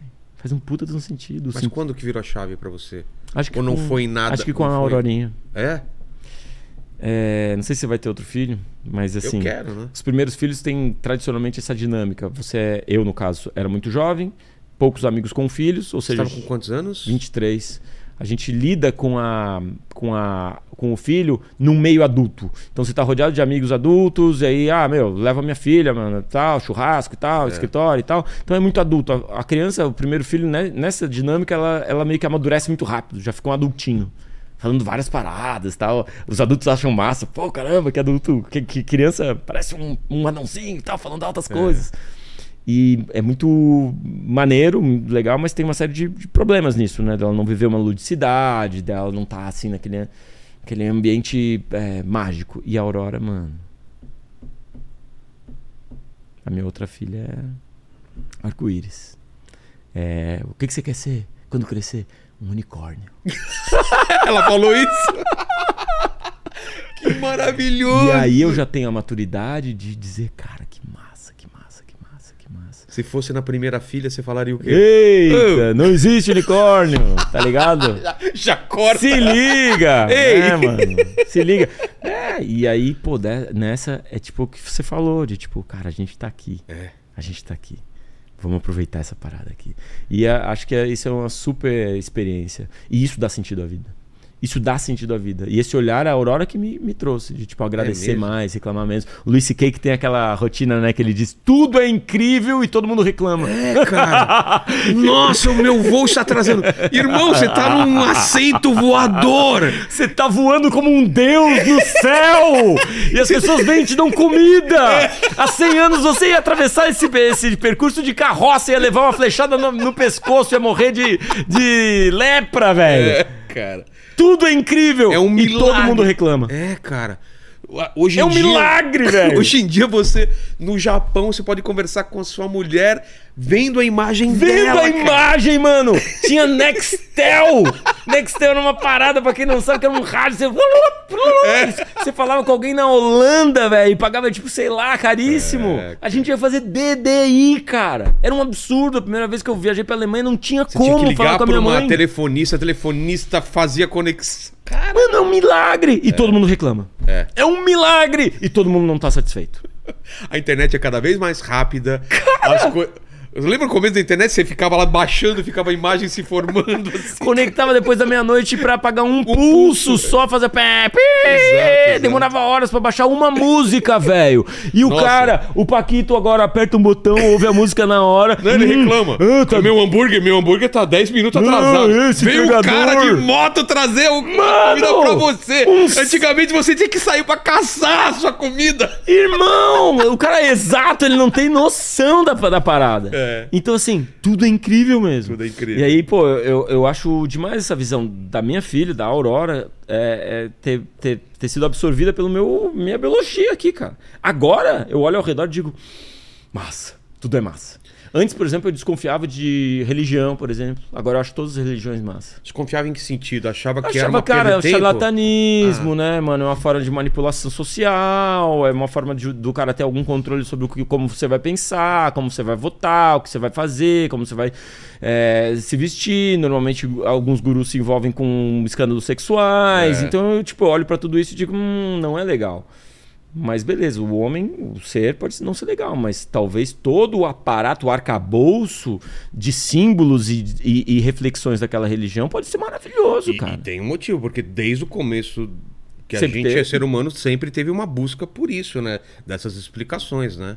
Então, hoje em dia eu acho tudo massa. Eu também. Se alguém me fala de calendário maio, eu digo, fala aí, mano. Eu fala também, mais. cara. Ah, signo. Não sei, velho. Não sei. Tarô, me explica essa Vou parada. te contar uma história. Não sei se você conhece um cara chamado Davi Coimbra. Não. É um cara maravilhoso do Rio Grande do Sul. A gente ficou muito brother quando eu cobri Olimpíadas em 2012 em Londres. E a gente tava junto, cara, sempre no final do dia a gente tomava um pint junto e a gente ficou muito brother. Voltamos em 2013 pra Porto Alegre. Ele que me falou pra começar a escrever sobre filho. É? Ele falou, mano, eu escrevo sobre meu filho, o, o Bernardo, e hum, tô cansado de escrever sobre criança. Que o bicho era bem, meio assim. Passa a bola pra ti, cara, escreve sobre as tuas filhas. Deu, beleza, dois, 2013. Eu já tinha uns textos, ele leu os textos, falou, ó, esse texto é legal, vamos publicar no, no, no jornal, beleza. E, cara, escreveu o prefácio do meu livro Papai Pop, tá ligado? É mesmo? O cara me acompanhou quando o livro chegou a 100 mil cópias. Ele falou, a gente chegou a 100 mil cópias, sabe? Olha tipo, só. um irmão, assim. Davi é, descobre um câncer. Começa a definhar, velho. Vai pra Boston. Se trata em Boston, melhora. Volta pra Porto Alegre, toma um chopp com ele, abraço ele, irmão. Puta, cinco, cinco pílulas ele, ele chegou a tomar. Tava na última pílula, começou a não fazer mais efeito. Ele viveu 10 anos. A ciência, o universo, Deus, deu 10 anos a mais pra ele curtir o Bernardo, filho dele. Que eu já acho maravilhoso. Mas o Davi morreu, velho. Em 2022, o Davi morreu. E eu fui em abril pra me despedir dele. E ele não pôde me receber porque ele tava no- já no hospital, tipo, mausaço. Não consegui me despedir dele. Em junho, ele morreu. E, cara, eu fiquei muito mal. Nunca fui pra Boston pra visitar ele, cara. Devia ter ido mais pra Porto Alegre pra me despedir dele. Devia ter abraçado mais aquele cara. Devia ter mandado mais áudio. Devia ter dito, irmão, você é importante pra mim, brigar por tudo. Então, assim, fiquei mal. Aquela coisa que falta. Aí eu, esse cético, tô dormindo um dia. Tô eu num bar. Na minha frente tá o, um brother. E eu sinto um abraço assim. E eu viro assim. E eu, pô, eu viro pro brother e falo: Irmão, sentiu da visão me dando um abraço. No sonho isso. E aí esse irmão dá um sorriso assim. E eu sinto um outro abraço. E esse outro abraço eu olho e é o Davi. Caramba. O meu brother que morreu. E eu, porra, irmão. E ele senta aqui do meu lado. E eu digo, irmãozinho. Eu não me despedi de você. Abraço ele, choro no sonho, né? E, porra, velho, obrigado, irmão, por você vir aqui. Vou... Queria conversar com você. Ele fala, bora, bora aí, conversar. tô aqui. E, mano, trocamos. Não me lembro do papo, mas só me lembro de eu falando com ele, conversando com ele, acalmando o meu coração, acalmando a minha, minha parada, me despedindo dele e falando, mano, eu tô sentindo que vai acabar a parada. E ele falando assim, vai acabar, vai acabar o sonho. Daí eu falei, mano, mas eu vou acordar, velho. E aí? Ele falou, relaxa, velho, relaxa, fica calmo. E aí começa um teclado, uma música de teclado, e aí entra um crédito, tela preta e o crédito, direção, papapá, Sim. o nome escrito, nem sei quem dirigiu a o filme. E aí corta e tá o Axel Rose tocando teclado e cantando Anytime, anytime, anytime you want to talk, anytime. Anytime, anytime, anytime you want to talk, anytime.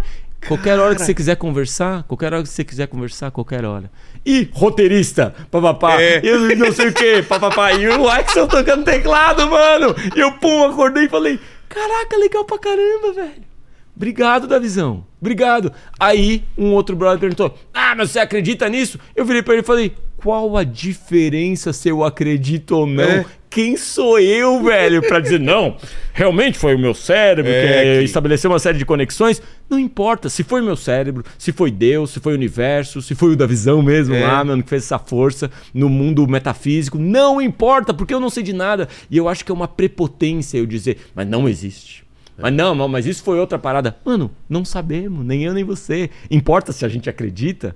O negócio é a gente, de fato, degustar, aproveitar, celebrar, né, mano? É, a mesma coisa que o cara fala, tô com saudade e tal coisa. Me explique o que é saudade. Pô, para, que coisa Dá um chata. tempo, né, Eu só irmão? tô sentindo saudade. Pronto! Porra! Mas deixa, deixa eu entender, Pianjas. É, eu, eu quero entender isso. Você, você desse- dessa criança é, que você foi criada pela, pela tua mãe, teus sonhos quando era. Você falou que tua filha quer ser um unicórnio. O que, que você queria ser quando era moleque? Você tinha alguma coisa na sua cabeça? Ou, ou foi totalmente. Foi inesperado que você se tornou? O que, que você queria ser quando você era moleque mesmo? Porra, cara, e agora eu acho que, acho que, eu, acho que eu queria. Acontece algumas coisas, né? Dizem que o John Lennon ganhou um violão, e aí, tipo, no que ele ganhou o violão, ele virou o John Lennon. né? É. A minha mãe me deu um, um gravador. Ela trabalhava numa empresa. Tipo, tipo aquele gravador assim grande ou não? Esse... Tipo esse aqui. Ah, é? Esse aqui, só que não esse aqui, era um outro. Cara, me lembro, sabe, da, da, Da textura. da textura da parada. Me lembro do botão REC. Aquele. Ela comprou porque estavam dando, tinham comprado vários na empresa. E, ó, mano, estamos vendendo baratésimo aí pra todo mundo. E ela, ah, vou dar pro meu filho. E eu me lembro eu lá, pô, gravando a minha voz, ouvindo, gravando a minha voz, ouvindo. Então eu sempre gostei dessa parada de produzir conteúdo. Eu me lembro do meu amigo João Caetano, que tinha. Foi o primeiro cara que eu vi com uma VHS. Pô. E eu ficava incomodando o João Caetano, velho, vamos gravar, vamos gravar hoje, vamos gravar. E eu ficava lá, gravando jornal, sátira de, de, de programa de televisão, sátira Sei. de programa de. Sem editar, não tinha nem como, né? É, daí quando a gente descobriu que dava pra editar, porque dava pra fazer, sei lá, umas magia, né? Do É. Tipo, ah, eu tô aqui, daí pula, daí desaparece, Exato. saca? Porque eh, começa. Então, tipo assim, é, e eu acabei indo pra esse lado. Pra esse em lado. determinado momento eu achei que era arquitetura, porque eu curtia design, sei lá, e. E, pô, fiz edificações, vi que não era essa parada. Ah, você chegou a fazer então? Fiz, fiz jornalismo e aí vi, pô, é mais ou menos essa parada aqui que eu gosto, entendeu? Então, minha mãe me deu aquele gravadorzinho lá e eu acho que desperta alguma coisa na, Mas, na tua- gente. mas na tua cabeça era escrever, era fazer televisão, rádio? Acho que no final eu aprendi a escrever mesmo no curso de jornalismo. Tive um pro- professor chamado Luiz Alberto Escoto, que é um daqueles professores que a maioria das pessoas odeiam, que é muito. Ele, é- ele exige demais do, do aluno. Ele diz: tá uma porcaria seu texto. Eu, eu, eu, escrevia, dava pra ele, ele dizia. Ele ria, né? Ele mostrava pra todo mundo: olha o que o alemão tá escrevendo aqui, o alemão. Olha esse alemão, querendo escrever bonito e tal. Me detonava. E isso é maravilhoso porque você tenta melhorar, tenta Claro. melhorar. E aí eu acho que aprendi a escrever ali durante os anos de jornalismo. Foi o cara que me apresentou livro pra caramba, novo jornalismo. E aí eu, aos poucos, eu, como eu fui lendo pra caramba, fui percebendo que existia a possibilidade de eu falar das coisas mais importantes da vida escrevendo. E basicamente Mas é, teu primeiro emprego é o quê? é jornalismo. É mesmo? Já começa trabalhando- começo trabalhando em jornalismo, né? É. Claro, fiz estágio antes e tal, mas, tipo, eu trabalhei em escrevendo- sauna, irmão. O quê? Eu tive um padrasto. Um padrasto. Sauna. namorado da minha mãe e, e, e pai da minha irmã. Sei. Pensa no pior trampo que você pode imaginar, velho. Eu trabalhando no bar da sauna, velho. Esse padrasto, ele era do, o econômico ali, o cara do. Então, mano, eu era o cara que servia a cervejinha, cortava o queijinho provolone. Eu, garotão ali, sei lá, 13 anos, cortando provolonezinho, salaminho, preparando a parada. E os caras tudo pelado, velho. Eu vi todo tipo de, de cara giromba, pelado. Vi, cara, todos os tipos. Eu, caraca, aquele cara é judeu, mano. Saca? E tipo, saca, em todo esse processo. Esse, esse queijo combina com aquele, com aquele, com aquele pênis. Esse salame com aquele. Sa- sa- salame, senhor. É. Então, assim, mano, é- era uma. é- é- assim, eu, eu- trampei muitas paradas antes, né? Ah, é? Loja, tudo mais. Mas, assim, é, o caminho do- da produção de conteúdo, eu acho que é, é, é muito prazeroso, né? Poderoso hoje em dia. E em algum momento, quando o livro fez sucesso, eu disse assim, cara, então é aqui que eu vou mudar o mundo. Porque eu tenho essa, essa inocência. Ah, não acho inocência, não. Acho legal ter, ter um propósito assim, né? Porque as pessoas acham que mudar o mundo é controlar um exército ou governar um país. E às vezes não, né? Então, Às vezes é uma palestra, às vezes é um é esse programa. aqui, justamente é- por esse medo, irmão, de, de. Como é que eu posso dizer? Esse olhar mais cínico, É. eu pensava assim: ah, ninguém tem que ter propósito. É mesmo? Ninguém tem que ter. Você vive a sua vida, eu E é vivo a minha e cada um vive a sua, velho. Não tem. Que Doideira, é isso que você quer me impor um- uma história de É uma fazer. coisa maior, né? Cara, daí eu começo a escrever sobre minhas filhas. Então, mas começa... você começa em que momento? É antes pretinho Ela nasceu em básico? 2005. Primeiro, primeiro o parto eu já tenho um texto. É? É. Mas você tava no pretinho básico já ou não? Eu, 2005, não entrei no pretinho básico em. Deixa eu pensar aqui, 2007. 2007. 2007. Então eu começo a escrever, escondo da galera. Escondo dos meus amigos. não Não, mostro nada. pra ninguém, irmão. O que, que você escreve? Você escreve um. Pô, o parto me disseram que era o dia mais lindo da sua vida e é o dia mais tenso da minha vida. tá. Então, uma série de reflexões. A Anitta vai crescendo, vai me falando coisa, eu vou guardando essas Entendi. historinhas, ela me dizendo umas coisas engraçada, bonita, tocante. As historinhas que eu contava pra ela antes de dormir, depois vem a Aurora. Eu vou continuar escrevendo. Dez anos eu fiquei escrevendo sem mostrar pra ninguém, né? Dez anos depois, 2005 ela nasce. Dez anos? 2015 eu- a gente publica o livro Papai é Pop. Aí na- nos inscritos a, a gente meio que padronizou, a Anitta com oito, a, a Lola com, com dois anos. Mas a viagem era simplesmente tirar uma fotografia do meu, do meu período com as minhas filhas, velho. Não tinha nenhuma pretensão também de virar um cara e tal. Só que, velho, o re- o retorno foi tão amoroso e as pessoas começaram a tipo, eu, o que, que você acha disso? E eu dizia, não sei. E então eu entro numa reflexão do tipo, cara, mas eu não sou pediatra, não sou psicólogo, eu não sou um cara professor, Tô falando da tua Tô falando experiência. só da minha experiência, eu não posso ensinar ninguém. E aí, por um- algum tempo, eu fico nessas. Tô lá no pretinho, então eu fico nesse, nesse dilema: será que eu, né, tipo, falo sobre isso com as pessoas? Mas eu pensei, mas se não eu, quem, velho? É. Talvez um cara menos comprometido com as crianças. Talvez um cara menos esforçado para ser um bom pai. Talvez um cara que só queira view e grana e fale umas bobagens e não respeite o que a ciência fala, e não respeite o que a neurociência explica, e não respeite o que os pais e não respeite os professores, não respeite. Então eu digo, acho que sou eu, irmão. Então eu fiquei um tempo refletindo dizendo, mano, então, então é comigo. E aí é isso que eu digo. Se você olha ao redor e tipo não tem anjo, acho que é com você, velho. acho que é com você. E aí foi comigo. Eu disse, tá bom, então. Então vamos lá. E começo então a levar essa parada com toda a responsabilidade. Hoje em dia eu tenho responsabilidade. Eu posto uma parada, se eu noto que tem briga ali nos comentários, eu deletado. É mesmo. Claro, irmão. Ah, mas dá mais engajamento, você vai ter mais curtida. Dane-se a curtida. A minha parada é inspirar o melhor pai que tem dentro das pessoas. Se tem treta, então não, não funcionou. Escrevi mal. O vídeo não foi bom. Pra mim isso tá bem claro. As pessoas até falam, pô, mas tu posta pouco. Eu posto pouco, velho. Não vou postar nos stories que eu tô aqui. Não sabe? Eu posto pouco, Sim. irmão. Por quê? Porque eu só quero postar o que vai impactar positivamente o cara que tá lá do outro lado. Já acho que a galera tem pouco tempo, tem muito conteúdo, então eu falo pouco, mas quero falar só o que realmente tem que ser dito. E essa é minha. Esse é o meu joguinho da, da rede social, entendeu? Entendi. Eu entendo que tem vários, várias formas de fazer a coisa realmente bombar e acontecer, mas eh, não e cê- é. E você pensa sobre isso como pai? Porque é uma, é uma dúvida minha.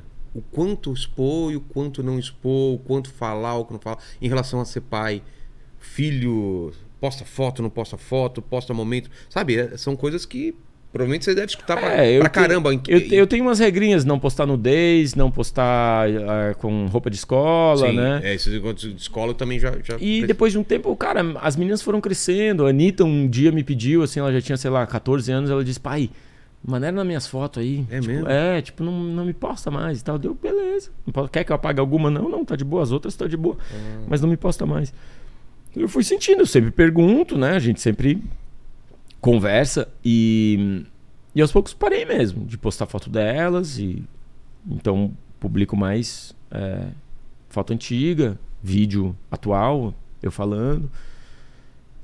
O fato é que, ahn, como eu te disse, eu acho que ajuda muita gente, cara.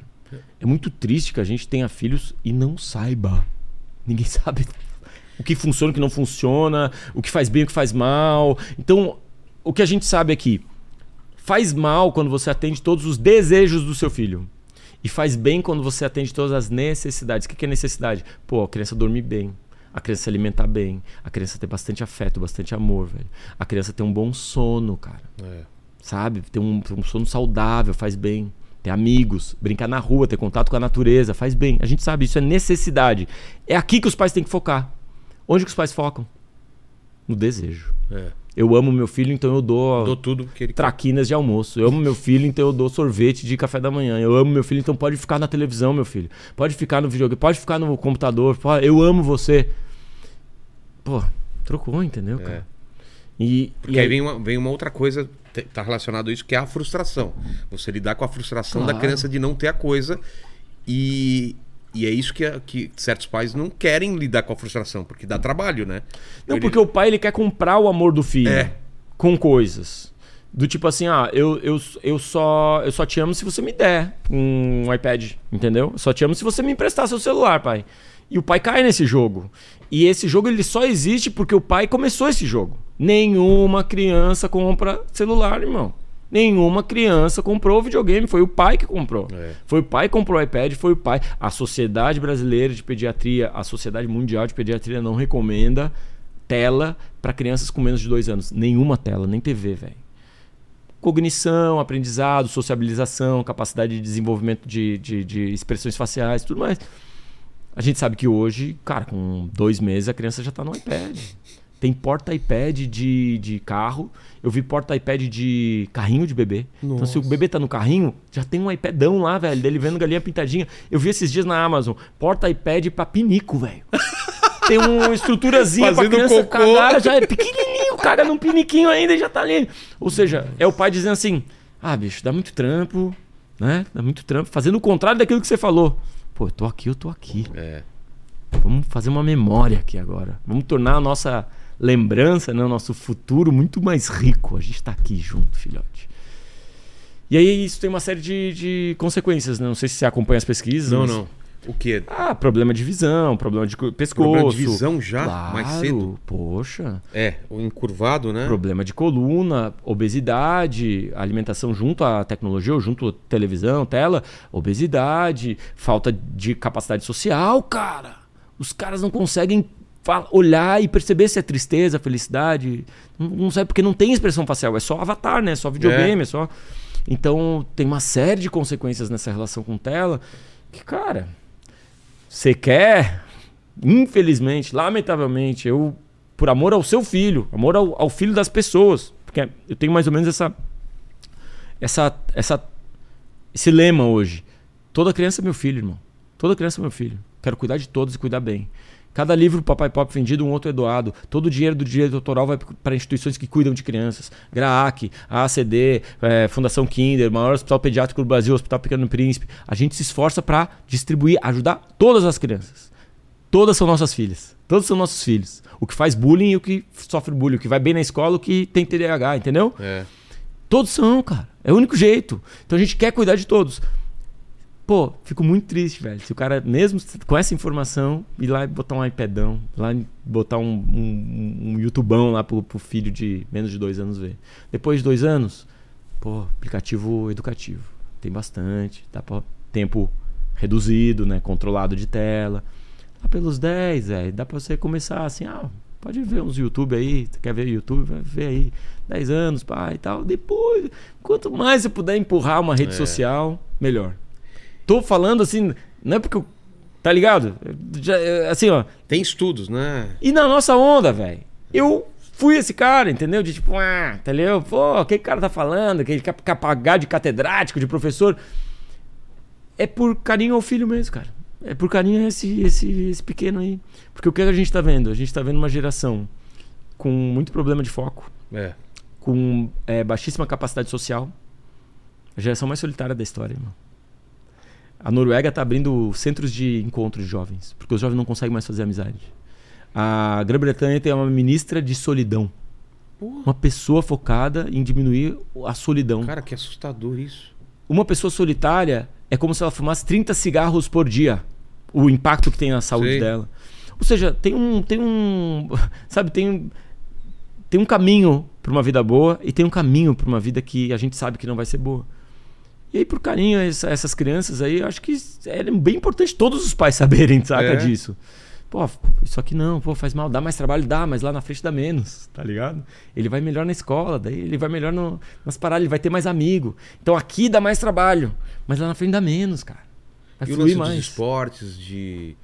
Natureza, escotismo, É, esporte, de- religião. É, Vai pra igreja, vai jogar bola, saca? nadar, judô. Vai nadar, vai encontrar teus futebol. amigos, vai fazer brodar. Vamos, vamos brincar junto. O pai jogando bola junto também, porque o pai, às vezes, tem isso. "Ah, Eu trabalho pra caramba, eu vou lá no, no, no, no cantinho do campo e fico, vai, vai, vai, filho, vai, filho, vai. Pô, aprende, joga junto com o filho. Brinca na lama junto com o filho, mostra pra ele que existe isso, essa possibilidade, e que não é uma possibilidade só dele, que você também brincou. Carrinho, botão, É. tudo aquilo que funciona na nossa época. A gente saía 8 da manhã, voltava às 6 da tarde, velho. Todo Total. ralado, a mãe nem sabia onde a gente almoçou. Só subia em muro, qualquer galho virava uma espada e qualquer pedrinha virava uma nave espacial, velho. Então, assim, o que, que a gente tá fazendo com uma geração que a gente tirou tudo isso que é formativo, educativo, que é, é- é- é- desenvolve uma capacidade social, cognitiva, de ser safo, de confiar nele mesmo, de confiar nos outros, pra transformar os nossos jovens em crianças que não confiam neles mesmos, não confiam neles mesmos, não conseguem fazer nada sozinhos. Não confiam nos outros. Tem medo, velho, de conversar com as pessoas. Tem medo de encostar nas pessoas. Não confiam no futuro. Olham pro futuro e dizem: ah, não. Tá tudo cagado. É. E aí a atitude é uma atitude destrutiva, né? Tipo, ah, vamos, vamos destruir tudo mesmo. Ou vamos ficar na casa da mãe até os 40. Eu, Ou eu, pra que trabalhar e pra que estudar? eu tô vendo que você tem uma visão otimista, apesar do, do- de tudo que tá acontecendo, né? Tem. Dessa, dessa nova geração. É, mas essa, essa visão otimista vem dessas possibilidades que tem de você quebrar tudo isso. Porque É. a gente vê mais depressão, mais solidão, mais tristeza e tal. Mas tem um caminho também pra. Eu acho que a gente tem mais consciência. Eu acho que tem mais é, diagnósticos de depressão, porque agora a gente sabe diagnosticar depressão. Acho que antes tinha depressão também, a gente chamava. Ah, De outra coisa. É. Ah, o cara é ele tá triste, mal, é. ele tá vendo fantasma, esse cara é meio assombrado.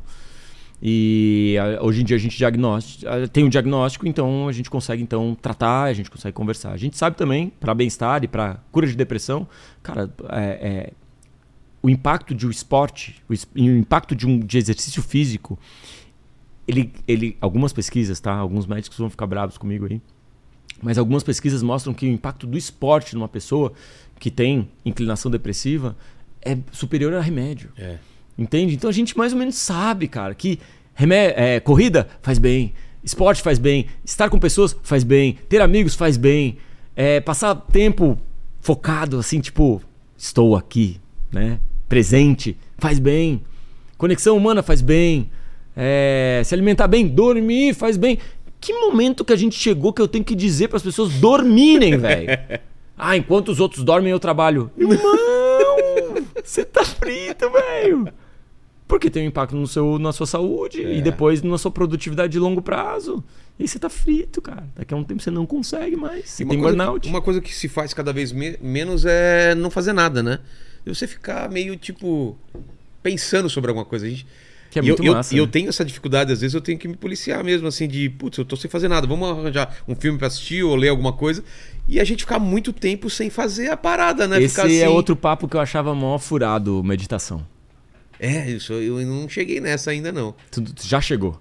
Meditação? É a coisa mais fácil, velho. É a Como coisa assim? mais. Meditar é a coisa mais fácil. É ridiculamente fácil. Tu só senta e, tipo, tenta não pensar em nada. E tu vai pensar. É. E aí tu pensa, mas tu diz assim, estou pensando, mas eu não quero pensar, volta pro, pro, pra tela branca. Eu uso, tela, consegue? eu uso uma tela branca, eu uso como se eu estivesse num quarto branco. Sei. Então é tudo branco. E eu fico só. Ah, mas eu não consigo. Pensa, só sente então, só sente o, a planta do seu pé no chão, A respiração. a respiração. Aí você vai sentir a sua bunda no sofá. Você sente essas coisas, que elas são factuais, né? São palpáveis. Então, isso- só esse período. Ah, é, uma hora, de, nem a pau. Nunca meditei uma hora. Mas, velho, três minutos. É. Um minuto, velho. Tira um minuto. E já faz uma diferença? Pô, total, né? Porque aí você Desacelera. acalma seu cérebro, desacelera a respiração. Não sei se você tá ligado nos estudos de respiração. Não.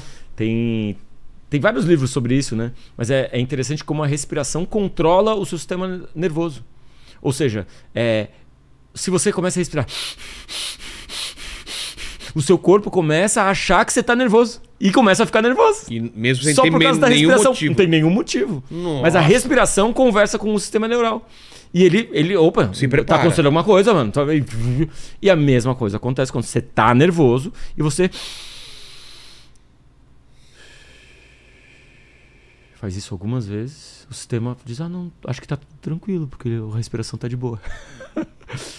Ah, o Huberman Lab, você deve acompanhar o Andrew Huberman. Ele, ele estuda isso, ele estuda respiração.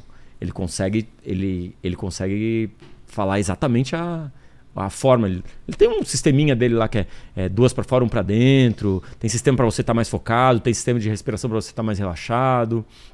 Então, mano, né? a ciência tá fazendo as paradas e nunca foi tão fácil de ler e de entender as É, paradas. total. Então, ah, ó, bom, mas eu tô com. Beleza, tem, tem, um cardápio, né, de, de gente se esforçando pra É. melhorar a sua vida. Mas deixa eu entender. Você quando, quando escreveu, voltando ao seu livro lá, você escreve o livro e ele logo de cara ele, ele já é sucesso e vende bastante ou ele demora um tempo até.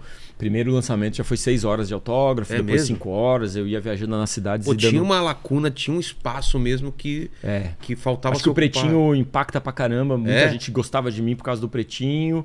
E aí, muita gente gostava de mim por causa dos textos que já estavam no jornal. O Facebook naquela época tava bombando. Então formava uma galera. E aí é tanto amor devolvido que a única, única atitude que eu podia ter é devolver esse amor. Tanto amor, velho. Tantos pais e mães e crianças dizendo: eu adoro você, adoro suas filhas e tal. Tô eu no lançamento de livro em Caxias do Sul. E aí, pô, faço lançamento e tal. Uma galera, assim, Feira do Livro em Caxias do Sul, uma, uma chuva fina e frio pra caramba.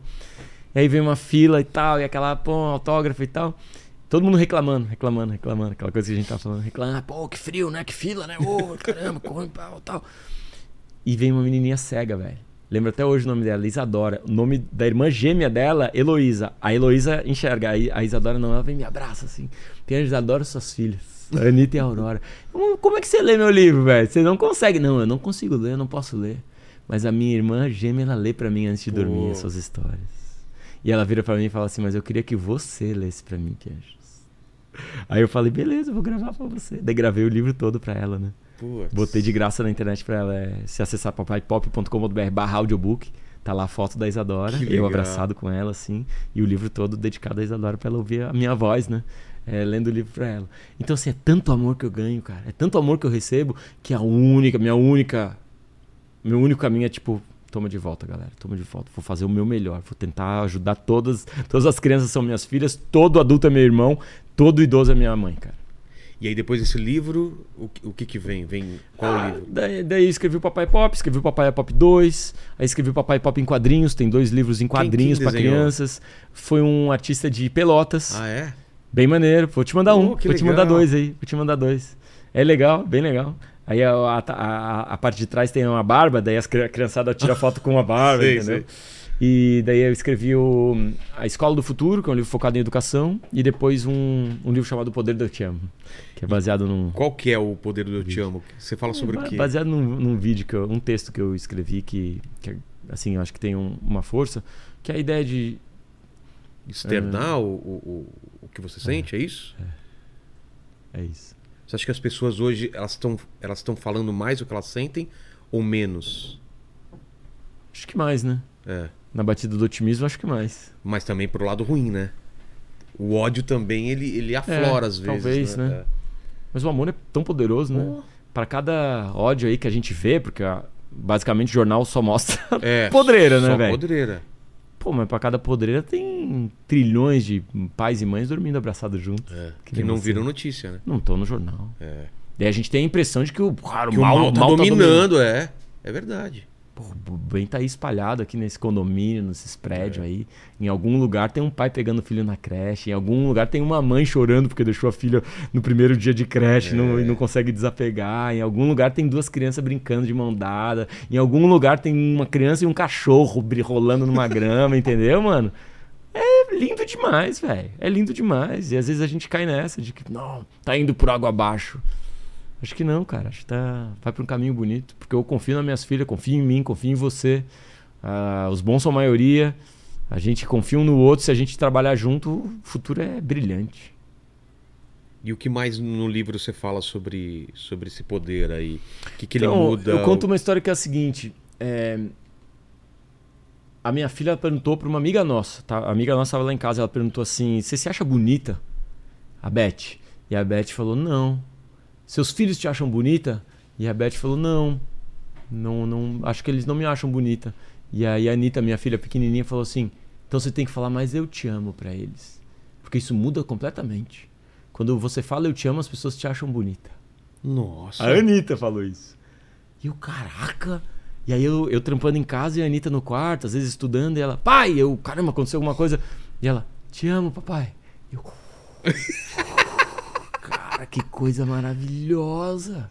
Quebra, Três né? palavrinhas, irmão. Que ela, pum, elas... e ela virou pro meu sogro. Meu sogro nunca tinha falado. Nem ouvido, eu acho. Meu sogro velho. e ela vira e fala: Eu te amo, vovô. O velho começa a chorar, secar as lágrimas, envergonhadaço, assim. Tipo, se levanta, não consegue nem estabelecer uma conversa. E aí ele tenta, começa a tentar. O meu sogro tentou, a minha esposa me conta, né, que ele tentou. "É, eu queria te dizer. Eu. Coisa.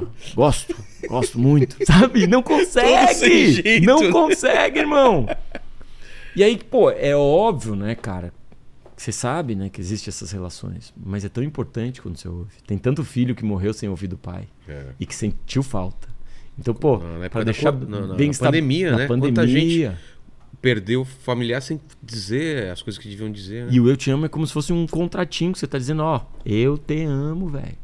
Tô junto contigo aqui, a gente tá junto. É um, assinei o contrato. E você? Não, eu também te amo. Então, porra, tá, tamo em con- é contratual agora a nossa relação. Isso fortalece, cara. Eu me lembro de aprender, então, com a minha filha a falar pra minha mãe. Mãe, te amo. E ela...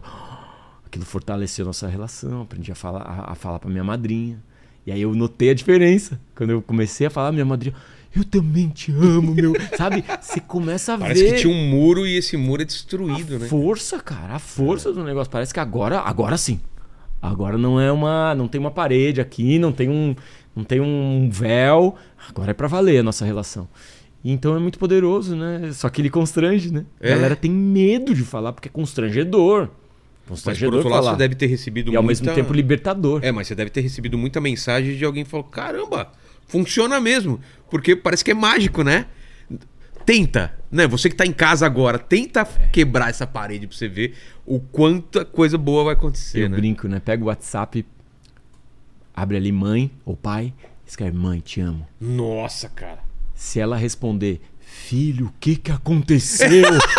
É que você tá fazendo, falando pouco pra É, caramba, exatamente, cara? né? Né? Se ela achar estranho falar alguma coisa acontecer, é porque tá falando pouco. Tá falando pouco. Uma das histórias mais bonitas, né? Isso é legal. É, Fazer né? esse teste, né? Faz o teste. Faz o teste Não, agora. Manda, manda agora pra sua mãe. Ela já veio aqui assistir os programas. Vou mandar, Você, você manda eu te amo pra ela ou não? Hein, Mano, Paquito? não mando, velho. Então manda agora. Vamos ver o que ela responde. Só pra... Vamos fazer um teste, cara. Acho que ela vai achar estranho, não vai não? Eu acho que. Não, acho que ela não vai achar estranho, porque É? eu saí ontem da UTI, né? Ah, então ela vai falar, ah, deve ser porque. É, mudou eu- a cabeça é, dele e tal. Mas então, manda, manda. Só ver, que eu- o que ela responde. Fechou. Vamos ver. Você tava no UTI ontem, meu? Tava. É, infecção urinária, velho. Eita. Oi, Mas irmão. tá bem, tá zerado. Não, tô zero, zero Tomou aquele bala. pirídeo lá, aquele negócio pra fazer xixi laranja? Não, não, isso eu não tomei. Eu Não? fiquei tomando antibiótico na veia, anti-inflamatório, analgésico, um monte de remédio lá, Nossa. mas isso eu não tomei não. Fiquei só tomando antibiótico mesmo, igual o de canudinho. Você mudou, cara? Você é uma pessoa mais afetiva ou tá a mesma merda de sempre? Cara, eu mudei. é, eu agora tenho. pior. É, eu agora tenho trauma de garrafas, Por quê? porque na UTI você não pode levantar pra ir no banheiro. Então te deixam com uma garrafinha no quarto. é uma experiência única, eu diria. Meu Deus, pra mijar na garrafinha? Mijar na garrafinha, velho. Entendi. É, pior do que isso é sonda, cara. Você não sabe o que é sonda. É, ainda bem que não era, não era com É, sonda, já cara. disse Ainda bem. Som dali? É? Mano, é a pior coisa, cara. É, isso ainda bem que E eu na não hora passei de por tirar a isso. sonda, que a mulher vai Hum, puxando. que delícia. É, cara. Mas manda, manda, quero ver a resposta depois. Fechou. Às vezes responde, ei, tá bebendo de É, manhã? o que, que aconteceu? Quer dinheiro, né? Tá de dinheiro. Já tá bêbado, né? Mas assim, aí por conta desse, desse papo, ah, rola umas histórias. Tipo, teve uma, uma, uma pessoa que me escreveu que a mãe tava no hospital com Alzheimer, não reconhecia ela mó tempão. E ela, vou fazer esse salto aí. E chegou na frente da mãe. Mesmo que ela não entenda, aquilo não que é saiba. isso, aquilo que ela sempre fazia, de tentar conversar um pouco, mas ela olhou, olhou bem na olho da mãe e falou: Mamãe, eu te amo, mamãe, eu te amo. E, a- e aí veio a consciência. Nossa. A mãe olhou pra ela e repetiu: Eu te amo, minha filha, eu te amo. E aí, choradeira, né? É. Então você vê a, a potência que tem três palavras, né, irmão? E que a gente às vezes fica constrangido. Total.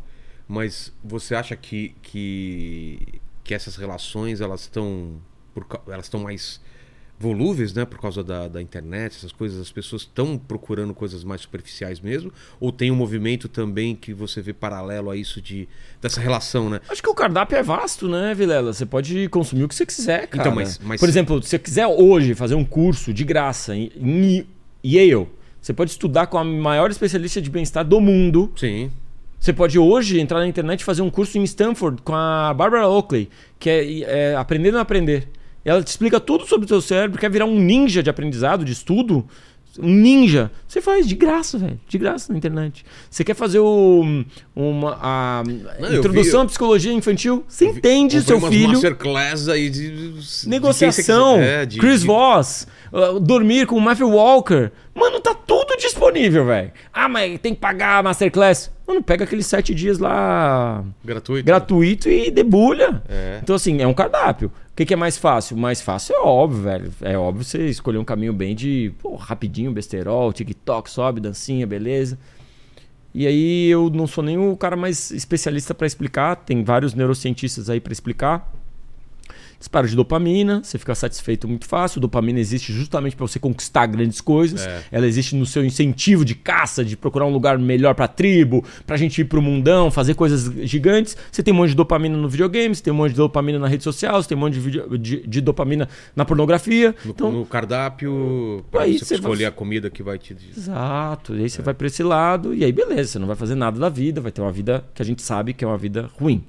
Uma vida que você acha que é boa, mas é uma vida ruim, uma vida ruim pra sua saúde, uma vida ruim pra você, uma vida ruim pro seu emocional, uma vida ruim pra quem tá ao seu redor. Né? Então, ao seu redor você não vai conseguir estabelecer relações bem profundas. Mas o lance do propósito que você falou que você não, não achava que era necessário um propósito. Onde, onde entra o É. Mas- propósito? Como que a pessoa descobre pra que, que ela tá aqui? Cara, é, é, acho assim, se alguém quer, né? Se, É. se alguém tá assistindo, ah, não, não quero esse pá, beleza. Ok, uma hora pode acontecer ou pode não acontecer. Pode não acontecer, você vive a vi- vida que você quiser, né? O Sócrates dizia que uma vida não refletida é uma vida que não valeu a pena. né? Então, assim, eu acho massa quando a gente olha pra dentro e diz assim, cara, como é que eu posso ser mais massa? Como é que, como é que eu melhoro? Como é que eu melhoro as coisas ao meu redor e tal?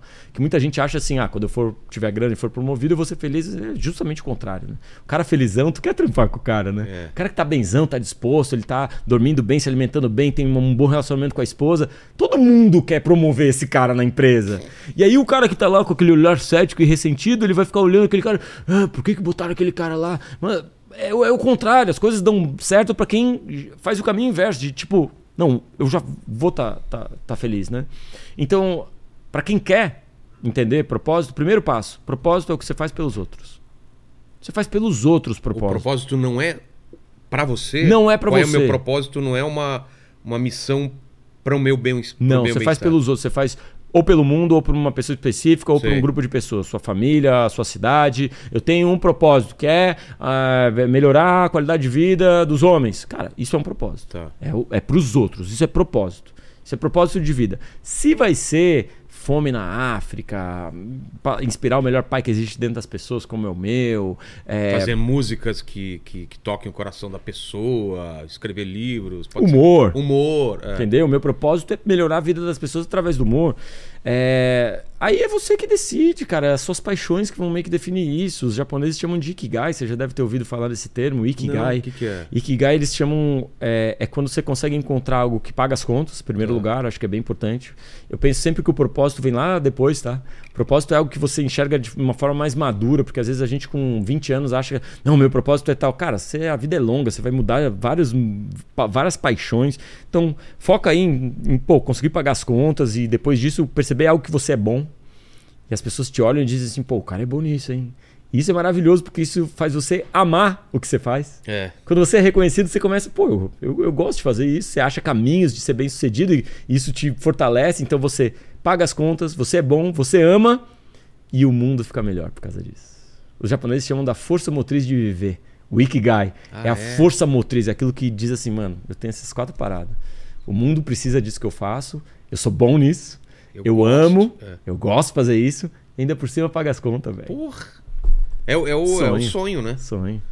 Ainda bem que conseguimos chegar E nisso. tem gente que chega com 70 anos, É. tem gente que tá com 80 fazendo uma nova faculdade, irmão. E tem gente que consegue com 20, né? Tem gente que consegue com Então, um 20. jogador de futebol, às vezes com 17 anos, ele tá fazendo o que ele gosta, pagando as contas, é, mudando muita, muita coisa por causa da. da- Se ele é um cara que imprime virtudes É. e valores, ele inspira uma nova geração a ser Exato. mais respeitosa, gentil, humana, honesta, né?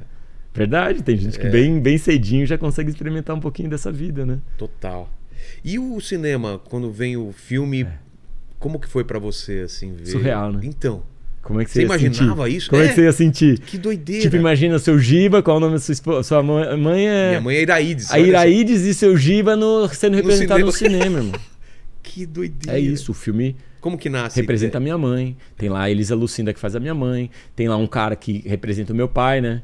Num encontro com o Lázaro Ramos, que representa ali esse, esse, esse cara que não teve pai e que quer ser um, um pai bom. Paulo Oliveira no papel da, da esposa, né? Uma criançada maravilhosa. Uma experiência surreal. Parece que não aconteceu comigo, velho. Parece que eu, tipo assim, eu tô lá indo na padaria, deixando minhas filhas na escola e tem em paralelo uma parada gigantesca lançada em 800 cinemas do Brasil ao mesmo Nossa. tempo, com ativação no Brasil inteiro e agora estreando na Amazon Prime. Vai estar vai tá na Amazon É. agora? Pô, que legal. Então, pô, cara, você. Como é que eu olho isso, né, É. velho? Como é que eu olho isso? É surreal. Ah, Eu olho isso como uma grande homenagem pra minha mãe, te falar bem a É verdade. mesmo? Porque ela tava lá com câncer, ficando super mal e tal. E eu só queria que ela visse o lançamento, irmão. Porque é um filme que é uma homenagem pra ela, na verdade, saca? A bússola moral do filme é a minha mãe. É aquela personagem que diz assim, velho, você tem que aprender a ser pai. Você não vai abandonar, saca? Faz a parada certa. E eu vendo o filme, choradeira. Minha mãe naquela situação de, de doença, né? E ela viu. Ela viu. O que, que ela falou? Choradeira, né? É? Choradeira. Coisa boa, né? Mas você lembra a primeira coisa Gal- que ela viu galera às vezes chora e diz assim: Ô, Pianjo, desculpa, eu tô chorando. Eu digo, pô, irmão, Pô, pedir desculpa, né? Chorar é a coisa mais linda do mundo, né? É, Um presente que você dá pros outros, diz: olha só o que eu tô sentindo. é. Foi lindo, irmão, foi lindo. Pô, minha que mãe, legal. minha mãe, eu fico muito, muito agradecido, né? E acho que é um presente que a vida me deu poder dar essa homenagem pra ela, uma homenagem gigantesca, né? É. Um filme no cinema, velho. No cinema, nós no cinema, velha lá. Assim. Choradeira, alto astral. E ela falava, não, isso aí não foi assim, ou isso aí é assim. Ela, ela comentou alguma coisa? É, filme é filme, né? É, velho? Tem claro. várias coisas que não é. Mas a onda dela não foi muito essa, não. Foi Não? mais tipo de gratidão mesmo. Tudo, né? De achar Foi mais de pra achar incrível, né? Surreal, legal. né, irmão? Surreal. Tô lá eu com minhas filhas, do nada, com Lázaro Ramos e Paulo Oliveira. E daqui pra frente, o que, que você tá pensando? Que, que, ou- Não sei, ou você cara. não- você não Todo mundo planeja sempre tanto? pergunta essa É, parada, né? Pergunta do final da entrevista. E agora, É. nos novos projetos? Cara, eu, eu realmente não sei, como eu te disse. é, Tem algum livro que você tá escrevendo? Alguma coisa que tá preparando? Ou... Eu escrevo bastante, entendeu? Eu leio bastante, eu estudo bastante, tem vários assuntos que me interessam. Então acho que vai sair mais coisa por aí. Hoje, o que eu fiz depois de lançar o Papai é Pop é a Escola do Futuro. Então, um livro focado em como a nossa educação está absurdamente defasada na questão do desenvolvimento infantil. Ah, é? É muito triste que a gente tenha as melhores escolas do mundo trabalhando natureza e no Brasil a gente ainda está discutindo sala de informática, velho. Entendeu? A gente É. ainda tá colocando os caras para ficar sentado duas horas ouvindo um professor falar sobre geografia. E decorar umas paradas. É absurdo, cara. É absurdo. Por quê? Porque a gente tem a chance de aprender com a maior tecnologia, a melhor tecnologia na sala de aula, que se chama professor. E é muito mais barato investir em professor do que investir em tecnologia, cara. Não vai ser os tablets, nem a, a lousa inteligente, É, é que touchscreen, mudar. que vai mudar a educação brasileira. É o professor estar qualificado e inspirado para inspirar. Todo mundo lembra daquele professor apaixonado pela matéria. vai lembrar pro resto da vida. Eu vou te contar uma história. Minha irmã é, é pedagoga, é professora de educa Minha mãe é educação infantil. é. Ela fez pedagogia.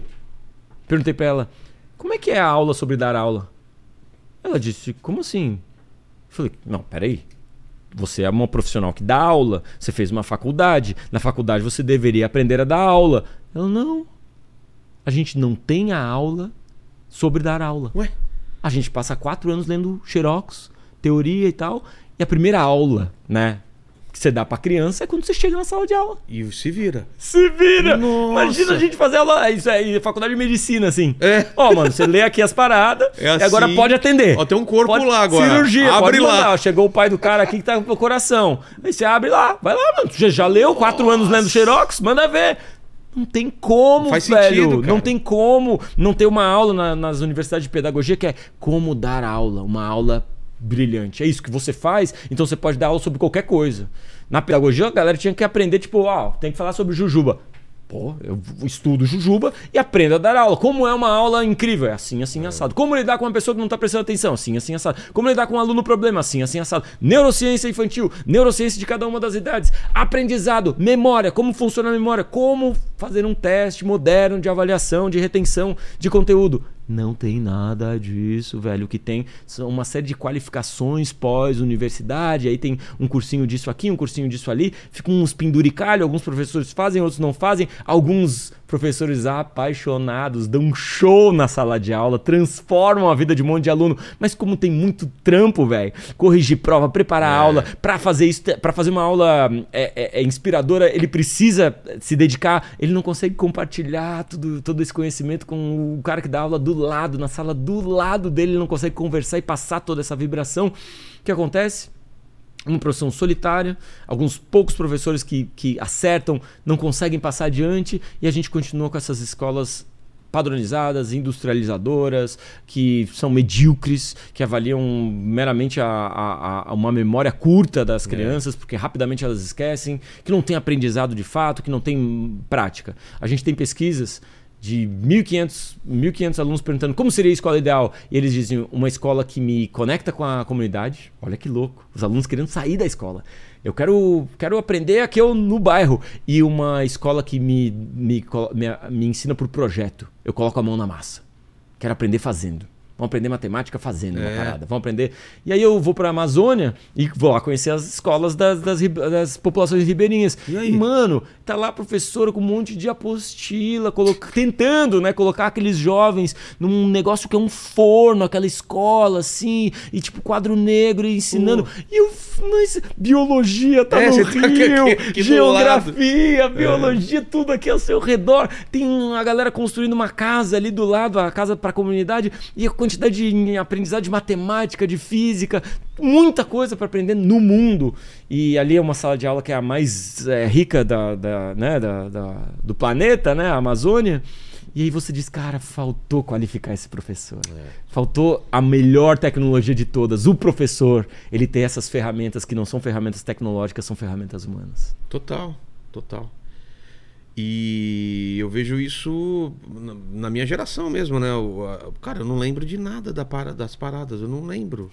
Quer dizer, eu lembro, lembro a ante até a tocou. pós com contra, Tá. DDs de entre para perperante Eu sou escrito- sem sob trás. Caraca, você sabe mesmo! É porque minha mãe era professora de português, então essas coisas de português eu lembro até Fala hoje. pra ela que eu, escritor, best-seller, tenho problema com um porquê até hoje. Sério? É, com acento separado. Nossa, minha acento, mãe não sei bateu o tanto que eu sei não, até ou hoje. Substitui por motivo? Não, você começa de frase, final com interrogação, mano. Por que separado é, sem ser pergunta é o mais difícil, né? Né? Quando colocar, exatamente. É. Então, pô, você chega na GPT-3, num chat GPT, e diz, escreve um texto aí pra mim. Tem, Ele, tem isso ainda, ele né? escreve pra você. Ah, qual a capital da, da Alemanha? Pff, Tá no Google. Pra que que eu então, preciso cara, decorar? É. Decora, aplica, decora, aplica, você tá ensinando criança a ser robô. Enquanto isso, os robôs estão aprendendo a ser humanos.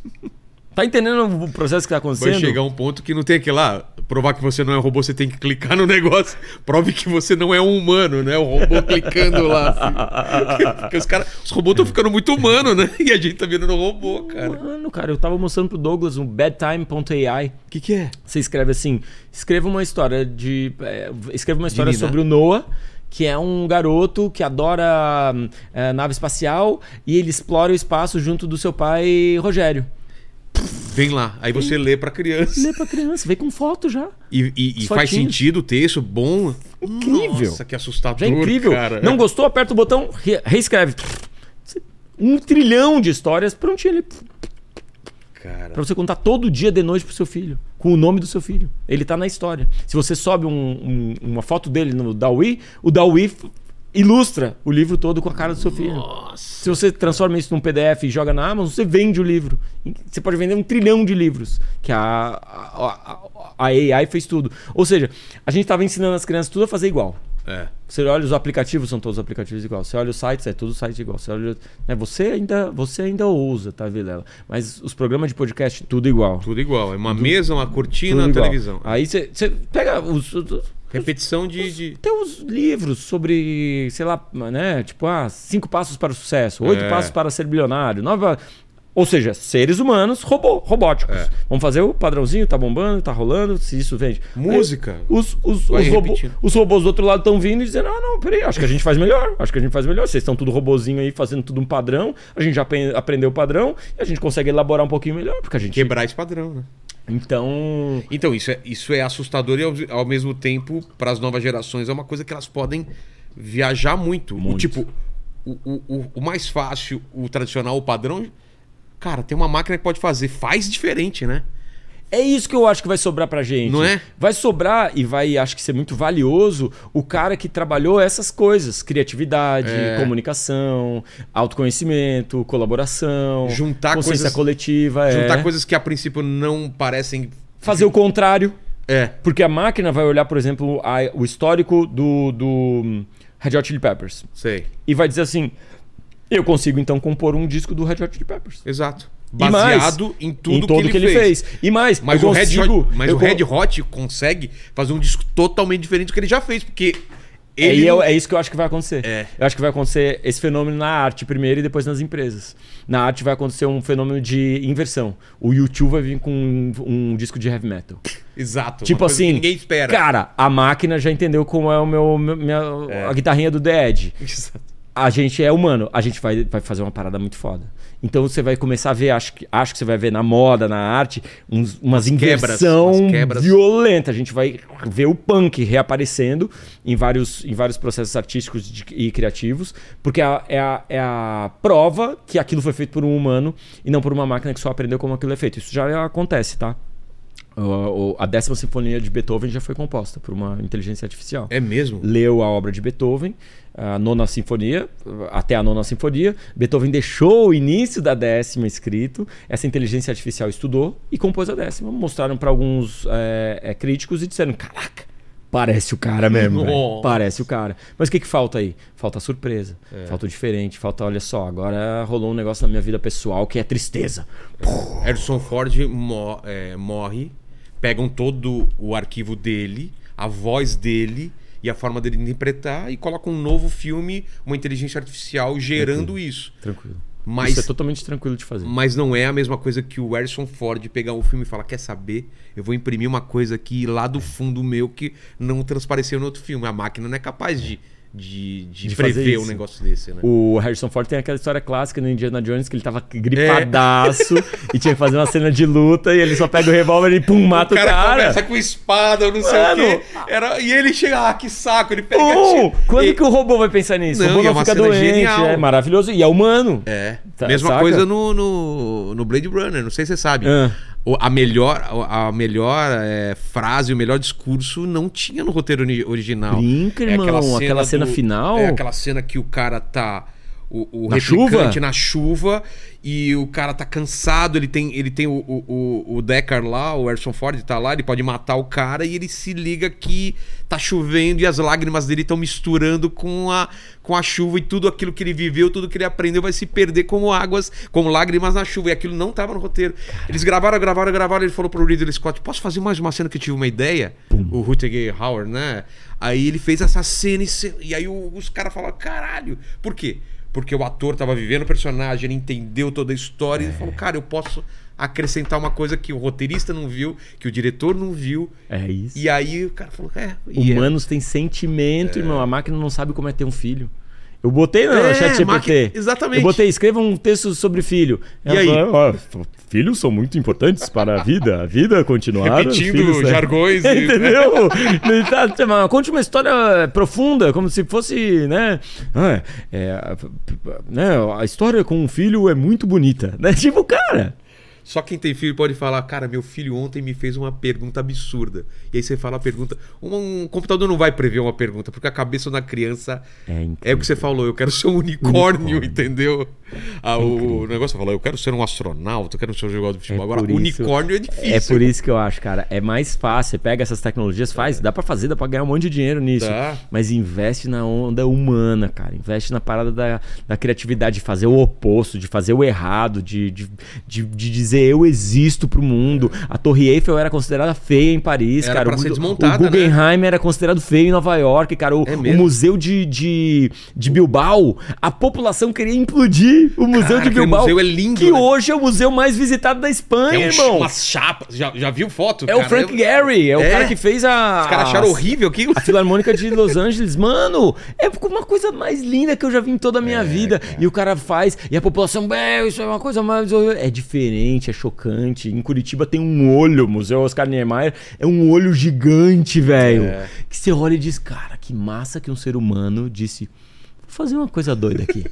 Os cara Porque é isso os que cara veio na define os pirâmide, humanos. construiu e falou, que merda, pô, tu, tu, pô, passagem bonita, um negócio triangular no É, meio aí. É, mano. Mas é isso, eu acho que assim, o sistema educacional nos Tem levou. coisas que ficam e tem coisas que são temporárias, né? É. A gente trabalha com o que fica, né? Com o que fica. É. O, o sistema educacional nos levou a achar que o humano é um replicador, é um, é. um repetidor, ele tem valor em simplesmente decorar e aplicar. Cara, a escola tinha que ensinar a pensar. É. Porque as soluções já apresentadas na apostila a gente já sabe, velho. As crianças tinham que estar pensando novas soluções para esses problemas que a apostila oferece. É, E hoje a gente pode consultar tudo que já foi feito, né? Entendeu? Para cada problema que a gente tem. Entendeu? Então esse sistema educacional nos ensina tipo só a repetir, repetir. A gente acha que é um caminho seguro, mas é um caminho absolutamente inseguro. É. É o caminho mais inseguro Mas é por, isso, profissionalmente. é por isso que gera ansiedade, depressão É. e tristeza, porque você tem um caminho seguro e de repente você descobre em algum momento da vida, como todo mundo vai descobrir, que fala, cara, não é seguro coisa nenhuma. Não é seguro. Eu não, eu não tenho nenhuma garantia de sucesso. Mas eu vou te dizer, cara. tem um caminho seguro. Qual? Que é o caminho que olha pra dentro, que é, o É. caminho que diz quais são as minhas forças, o que, que eu amo fazer, qual é a minha paixão, como que eu posso ganhar dinheiro com a minha paixão. Ou seja, entendo o mercado, mas também entendo o que eu quero fazer o resto da vida. Tem método pra isso. Você entra num site chamado viacharacter.org, é um site desenvolvido por cientistas. Martin Seligman, desde os anos 90, com um board de cientistas de várias universidades, tentam entender as forças primordiais dos- da- das pessoas. Se você consegue aplicar três dessas, as três principais, você, você faz o teste, tem as Sim. três primeiras, você aplica isso no trabalho, aumenta a sua motivação, aumenta o seu engajamento com o trabalho. Tipo, de novo, teste científico, né? Sendo testado o tempo todo. Então existem métodos para você olhar para dentro, descobrir suas forças, aplicar essas forças e, claro, estudar o mercado para conseguir ganhar dinheiro com isso. Mas esse, é um- esse sim é o caminho seguro. É. Tem um educador que eu gosto que chama Alexander Sunderland Mill. Ele escreveu um livro, cara, que é explodidor de cabeça. Todo mundo que gosta de educação e que tem filho, leia um livro chamado Summer Hill. É, Liberdade sem Medo. Tem em português? Tem em português. Pô, vou ler. Em sebos você encontra. Tá. Olha o cara revolucionário, 1921.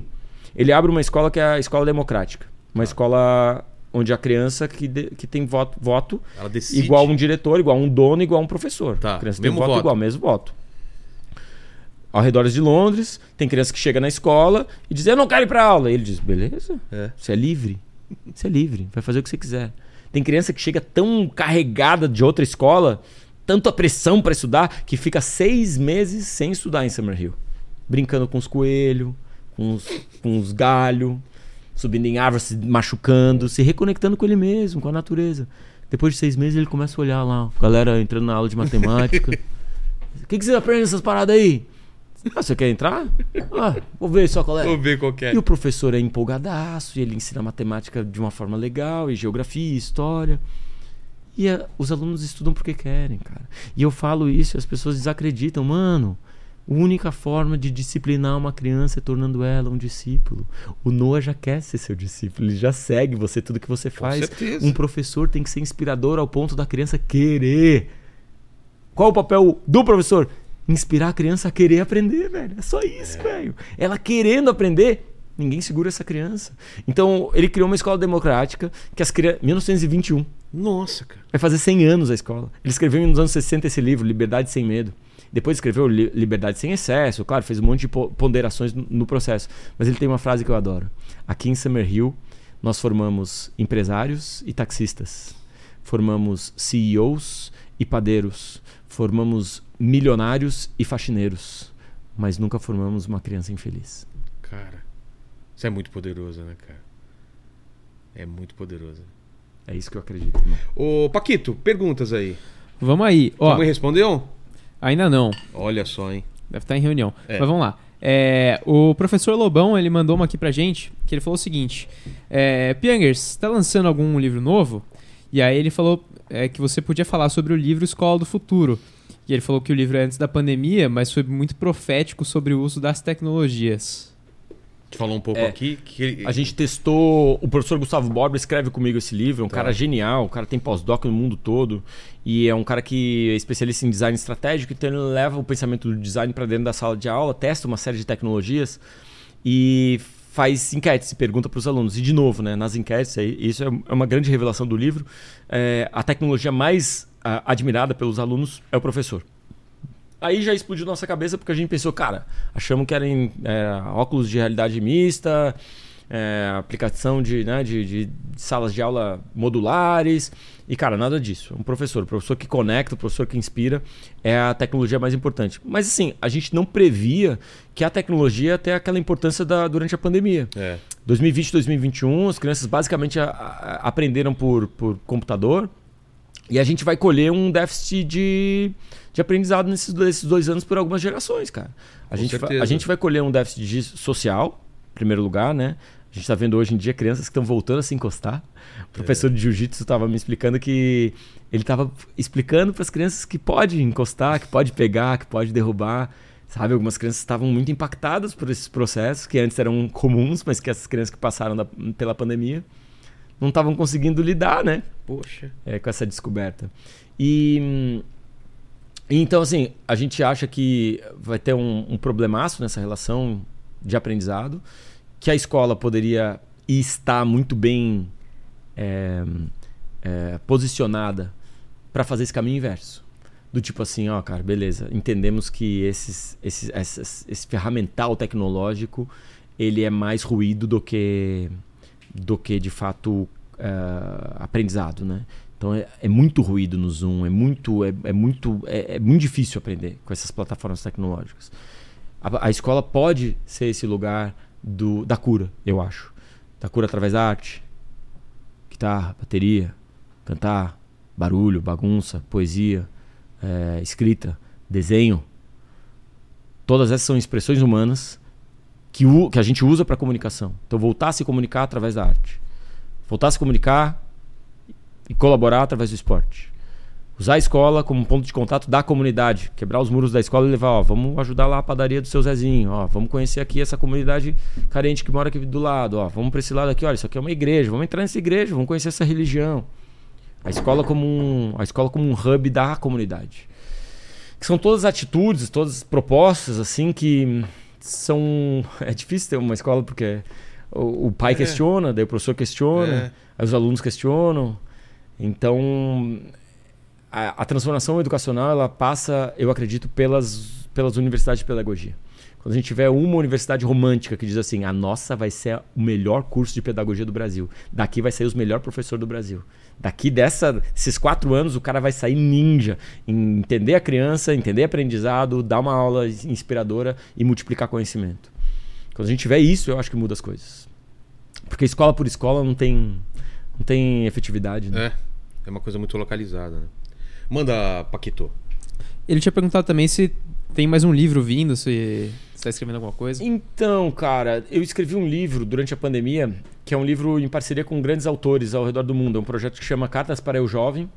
E a edição americana vem com Paul McCartney, Ozzy Osbourne, com, sei lá, vários, várias pessoas, Jamie Oliver, sei lá, Sei. né? vários caras legais, assim. E, e aí no- na edição brasileira tem um texto meu, um texto do João Baroni, Ó. Que não sou eu. Para- do é o- é cara que copiou meu nome. do É. Paralamas. Então esse seria assim a publicação mais recente que eu tenho. Tá. Manda, é, Paquito. Ó, perguntaram aqui também como você se sente sendo apontado pelo, pela WS, WGSN como símbolo da sensibilidade que inspira o homem moderno. Olha só. Que massa, né?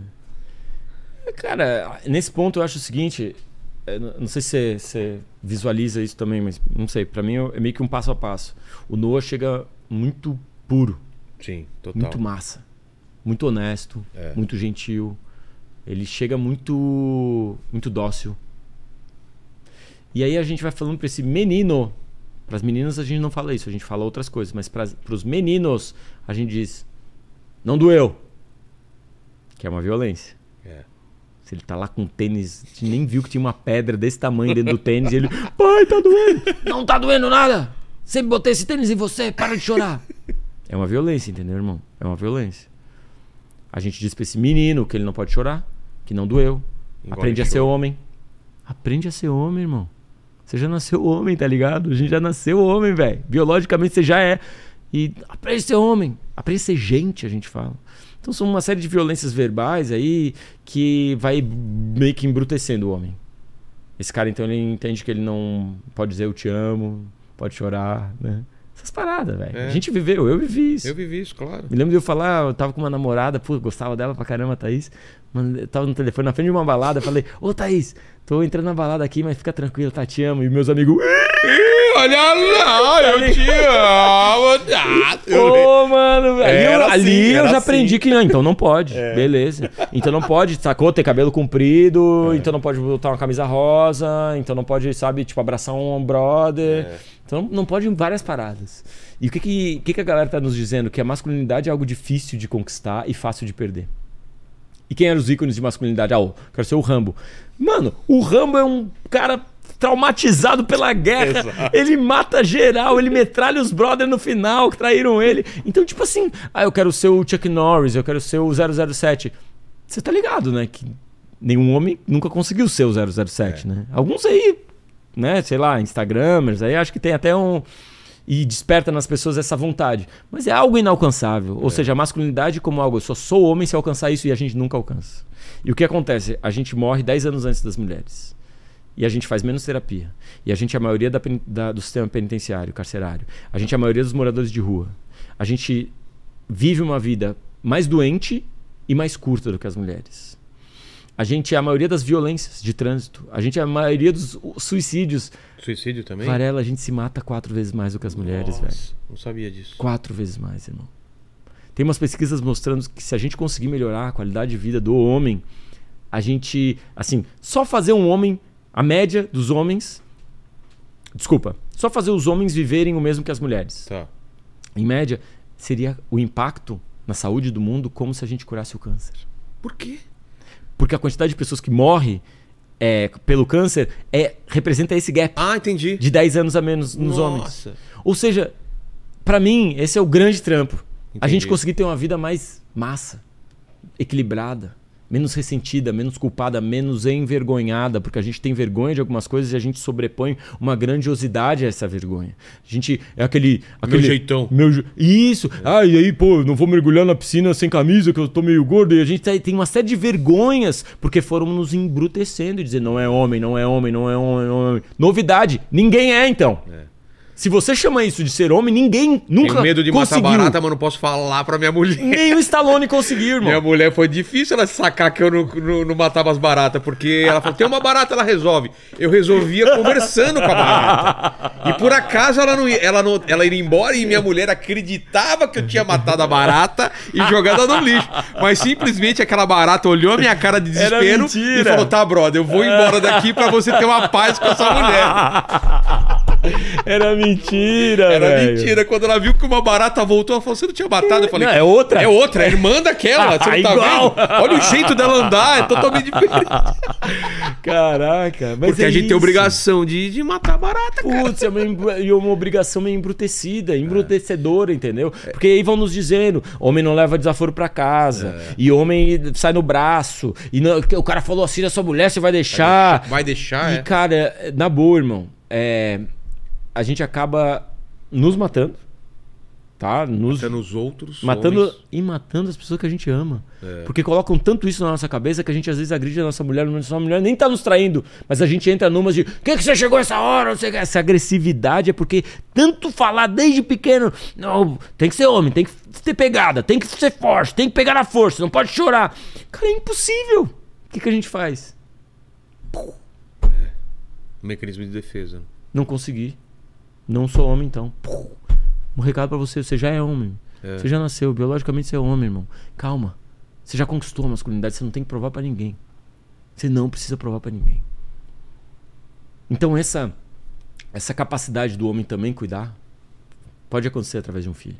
Sim. Essa sensibilidade ela na pode pandemia, aparecer. Na pandemia aconteceu muito isso. Minha mulher, ela voltou a trabalhar muito rápido porque era modelo, então era só ela, o fotógrafo e um cabeleireiro. E eu fiquei muito tempo.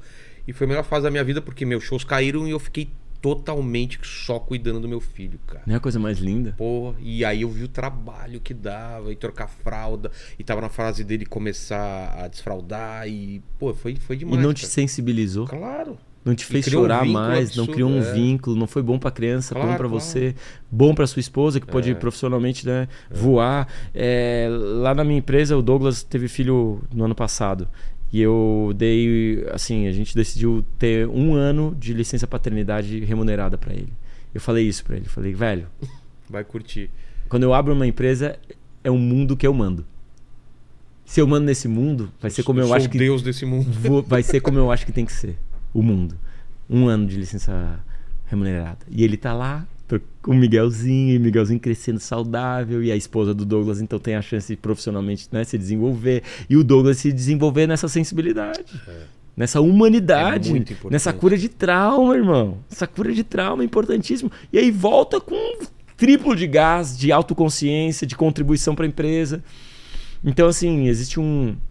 Existe uma possibilidade da gente oferecer para homens, aí eu tô falando direto para homens, uma vida mais massa, velho. Uma vida mais massa. Em que você não cai nessa ladainha que estão te enganando aí, de tentar provar as coisas, que é uma vida mais equilibrada, mais honrada, mais virtuosa, com mais moderação, sabedoria, justiça, com mais amor, cara, com mais.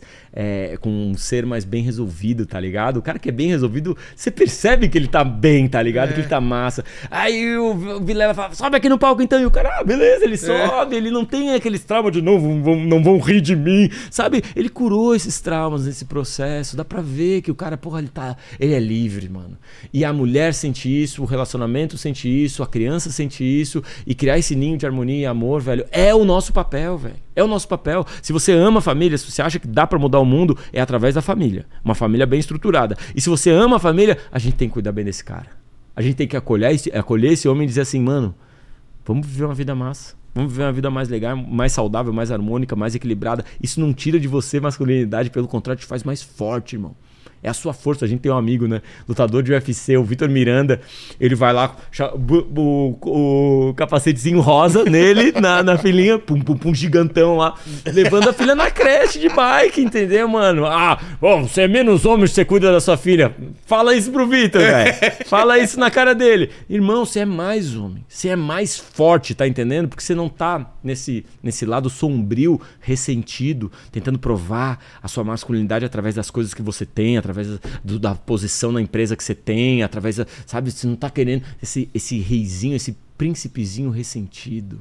Saca? Esse cara que mata covardemente, esse guerreiro que tá- anda armado e mata alguém que tá sem arma. É. Covarde. Então, é difícil porque a gente não fala muito disso. É difícil porque ninguém é, discute isso. É difícil porque o homem está desamparado nessa sociedade em que ele é o- pressionado para ser bonito, forte, cheio de dinheiro, pegar doente, geral, não não pode, pode, ficar. É foda pra esse cara, é muita pressão nas costas desse cara. Muitas mulheres não percebem essa solidão, não percebem essa, essa Pressão. essa pressão que o cara passa. Muitas mulheres não conseguem ver isso. Então acho que é importante a gente falar sobre isso, falar com esse cara. Né? Entre a gente, né? Você tem para me contribuir com, com sua sensibilidade, eu talvez possa a gente conversando achar caminhos para ser mais tranquilo, mais equilibrado, mais mais harmônico. E aí sim, cara, eu acho que me orgulha assim quando alguém diz: "Ah, você é um símbolo de sensibilidade masculina". Eu, eu- eu quero ser isso aí mesmo. Claro. Muito legal. Fala, Paquito. Ó, a Ana perguntou aqui se pais têm filhos favoritos ou se é mentira. E agora? E agora? Acho que tem, tá? É? Acho que tem. Eu sinto que a minha mãe me ama mais. Minha irmã sente também. Minha irmã diz, tu é o pre- preferido, né? Eu digo, eu acho Minha que eu irmã sou. fala a mesma coisa, que eu sou o preferido da minha mãe. Mas porque minha mãe fala, não, ele nasceu com o pé torto, teve toda essa tem que preocupação. Aí tem toda uma cuidar explicação. é. Então, a gente sabe que tem efeitos aí, né, cara? É. Tem efeitos. No desamor tem efeitos, sabe? A pessoa que se sente meio. Tem um efeito. Menos amada, né? Tem uma carência a pessoa que sofre desamor. Mas eu me sinto muito fortalecido por esse amor, assim, por, esse, por essa preferência, né? Agora, assim, nas minhas filhas eu tenho duas meninas. Confesso que às vezes eu amo mais uma e às vezes eu amo ma- mais outra. Às vezes tá difícil ali. Uma, né? Chata É. pra caramba. Ao mesmo tempo, eu penso, eu faço essa reflexão. Um filho que te demanda mais. Você tem que se esforçar, porque ele é um filho mais difícil. Você ama mais ou menos do que o Mais. outro filho que é facinho de amar? É, mais, né? Você poderia simplesmente deixar.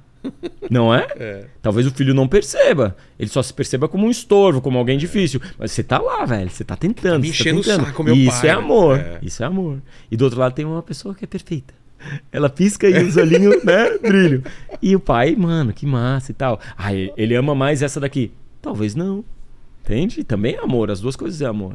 Acho que é um, é um esforço pra gente entender como fazer o nosso filho saber que a gente ama ele. É, talvez você veja as suas imperfeições no filho e você não quer que ele repita seus erros e você Muito acaba não. sendo mais chato, né? Com essa, com Já essa- ouvi isso. Um pai É, me né? falou isso. É? O- eu tenho três filhos, o filho que é mais parecido comigo, que faz as mesmas É, coisas que eu fazia é o- moleque, é o que, ele eu mais brigo. Exato. Porque eu tô brigando comigo mesmo. Minha filha me falou isso uma vez, eu briguei Faz com ela. sentido, ela falou, cara. pai, você já notou que quando você briga comigo, na verdade, você briga com você mesmo quando você tinha a minha idade? Ela falou essas palavras. velho. Cara, ela teve essa. Pá, na minha Ela cara. chegou à conclusão. que- Total, é É, claro. faz muito sentido. É claro. E é importante a gente entender, né? Que na É. verdade o trauma é nosso, né? Não é do filho, o filho não tem culpa nenhuma, né, velho? É. É super difícil fazer esse processo. Esses dias me perguntaram assim: "Que- qual a dica que você dá pra quem não sabe nem trocar uma fralda? E, cara, trocar fralda é a parte mais fácil. Tipo, a prática ali é a parte mais fácil. É. Botar pra dormir, dar banho, é, os caras ficam apavorados. Sabe o que que é o difícil? Quando começa a aparecer os seus traumas. E você começa a explodir porque você não se sente valorizado e você não se sentia valorizado lá atrás pela sua mãe pelo seu pai. Quando você começa a ficar com raiva, ou com medo, ou com nojo, ou com tristeza, por alguns gatilhos começam a aparecer na sua vida que já apareciam lá atrás. Quando você começa a responder de forma imatura e começa a perceber, caraca, eu preciso olhar pra dentro. Eu para eu ser um pai bom, eu tenho que ser um bom marido. Para eu ser um bom marido, eu preciso ser um bom homem. Para eu ser um bom homem, eu preciso me olhar, velho. E esses são processos muito mais trabalhosos do que trocar fralda É. e muito mais corajosos. Porque alguns homens não querem fazer esse caminho porque dizem assim: ah, não, caminho sen- sensível. Você é macho quando você faz isso, velho. Aí o cara é macho. Quando olha pra dentro e diz assim: não, vou ver aqui o que, que tem, o que, que tá rolando aqui dentro. Por que, que eu tô respondendo dessa forma? Concordo. Fala, Paquito. Ó, é. Cadê? Calma aí rapidinho. O. Aqui, ó. O Rogério. O Rogério também não foi, não foi Tá. você, deixando claro. É, ele falou que você entrevistou. É, porque vai que ele acha que é uma pergunta forjada aí. É, Foi outro Rogério. Imagina tá? É. eu imaginar que é uma pergunta forjada. É, Imagina, mano. Pô, Enfim. você acha que eu não confio aqui nessa Enfim. idone- ideo- idoneidade, da- idoneidade desse programa? Idoneidade. Idoneidade. né? Idoneidade? Idoneidade. Eu sou escritor. Você já parou pra pensar nisso? Eu sou escritor best-seller. O cara não sabe falar idone... idoneidade. Desse programa, né, velho? Eu tenho Exato, certeza Paquito. absoluta que é tudo Até porque, confiável até aí, porque velho. eu sou o Vilela, não sou o Rogério. É verdade, Exato. esse é o Vilela. Só minha mãe me chama de Rodrigo Rogério. Vilela. E eu né? noto que você fala o nome rápido já, você não fica tipo, ah, aqui a, É. a Ana. Eu noto, eu noto. Vamos lá. é, ele comentou aqui que você entrevistou é, vários pais diferentes e ele perguntou se existe diferença na criação, por exemplo, é, de um, um casal que é um homem e uma mulher, ou é, que são dois homens, ou que tem uma- um filho adotivo, ou pai solteiro. Além dessas entrevistas, deve ter estudos também. Como... A gente fez um documentário, tá? Viajou Ah, o é? Brasil inteiro eh, entrevistando pais, pais de todas as formações aí e tal. Tá. Tem estudos também. O que a gente sabe é que o impacto ele é social. Como assim? Muito mais social do que prático. Ah, dois homens terem um filho, ou duas mulheres terem um filho, elas. O impacto é muito mais social, ou seja, soa esquisito na sala de aula, nos ambientes sociais, e isso é trazido para dentro de casa. Não o contrário, não é dentro de casa que existe qualquer diferença. Como eu disse, o pai pode é, maternar e a mãe pode paternar. Minha mãe me paternou É. pra caramba, entendeu? Foi um pai duro, tá ligado? Entendi. Minha mãe foi um pai duro também. Foi uma mãe amorosa, mas foi também um pai duro, minha mãe. Ou seja, são processos eh, pedagógicos que, que são feitos, pode ser para um homem ou para uma mulher. Então, eh, casais que fizeram esse caminho de autoconsciência, que conseguem passar para os filhos eh, o paternar e o maternar, o filho fica felizão. Filho, se é dois homens, se é duas mulheres, se é três homens, três, quatro, cinco mulheres. Mano, a gente não ama a família, a gente não Claro. defende a família, a gente defende o amor. Eu quero isso, eu quero quanto. Aí os gays querem casar, gente, não, não pode casar. Mano, vocês vão entregar amor e afeto pro. Queremos, velho. Quanto mais gente de todas as configurações tiver, melhor. Porque a gente precisa cuidar bem de crianças num país que agride criança, que trata mal criança, que abandona criança. São 5,5 milhões de crianças sem o nome do pai na certidão de nascimento, cara. De cada. É, é, de todos os casais com filho no Brasil, 30% não tem o pai dentro de casa. 6% não tem a mãe. Ou seja, é um país que abandona, trata a criança como qualquer coisa, como um estorvo. A gente precisa, todas as configurações, cuidando bem dos filhos. Mas é claro, né? É, se forem, vamos supor, duas, duas mães, essas duas mães não terem essa consciência da necessidade do paternar, da educação do paternado, você consegue, vai pro mundo, vai que você é forte, confia em você, tem um problema aí. Mas isso acontece também com pai e mãe, velho. Às vezes o pai não consegue paternar. A mãe e o pai ficam ali, ai, deixa que eu faço, deixa que eu dou, deixa que eu vá. vem." Então aí tem um problema nessa, nessa educação, né, dentro de casa. Então Total. é só isso, basicamente é só essa Entender essa, esse é- essa diferença, né? O que a gente sabe é que um pai faz falta, né? Como eu já te disse, meninos e meninas têm um impacto na falta da figura masculina. Não tem muito estudo com a falta da, da figura Ma- é, materna. materna, né? É, ao que parece, pelo que eu sei, um pai consegue suprir totalmente. Um pai solteiro consegue suprir totalmente a, a necessidade de uma criança. E é aquilo, né? As pessoas dizem que uma criança precisa de um pai. E eu acho, cara, a criança precisa de um bom pai. É, Não precisa só de um pai. uma figura. Um pai ruim não faz falta. Um pai ausente violento é melhor que esteja longe dessa criança. Pai pelo pai é uma contribuição de uma célula só, velho. A criança precisa de um pai bom, amoroso, consistente, confiável. Isso a criança precisa. Isso faz muito bem pra criança. Faz todo sentido. Fala, Paquito. Ó, e tem uma última. O pessoal perguntou bastante aqui. é, acho que é de um, de um vídeo seu que ele per- perguntaram o que você faria se seu, sua filha usasse Crocs. Mas como você tem. esse, esse vídeo, Vilela? Mas como você tem meninas, eu vou fazer uma outra pergunta, que é o que você faria, porque na minha época era como minha época de colégio era comum isso, né? Se O quê? você pegasse sua filha usando bota Ugg de shorts. Bota. Nem sei o que Nem é sei o que é também. Vou, a gente é vou muito mostrar pra velho. vocês. Então. Que- É, coloca na tela pra gente. A gente é velhaco. Mas o que, que é esse vídeo do. do Cara, eu fazia, um, eu fazia um- um- uns vídeos no centro de Porto Alegre, eu adorava fazer esses vídeos.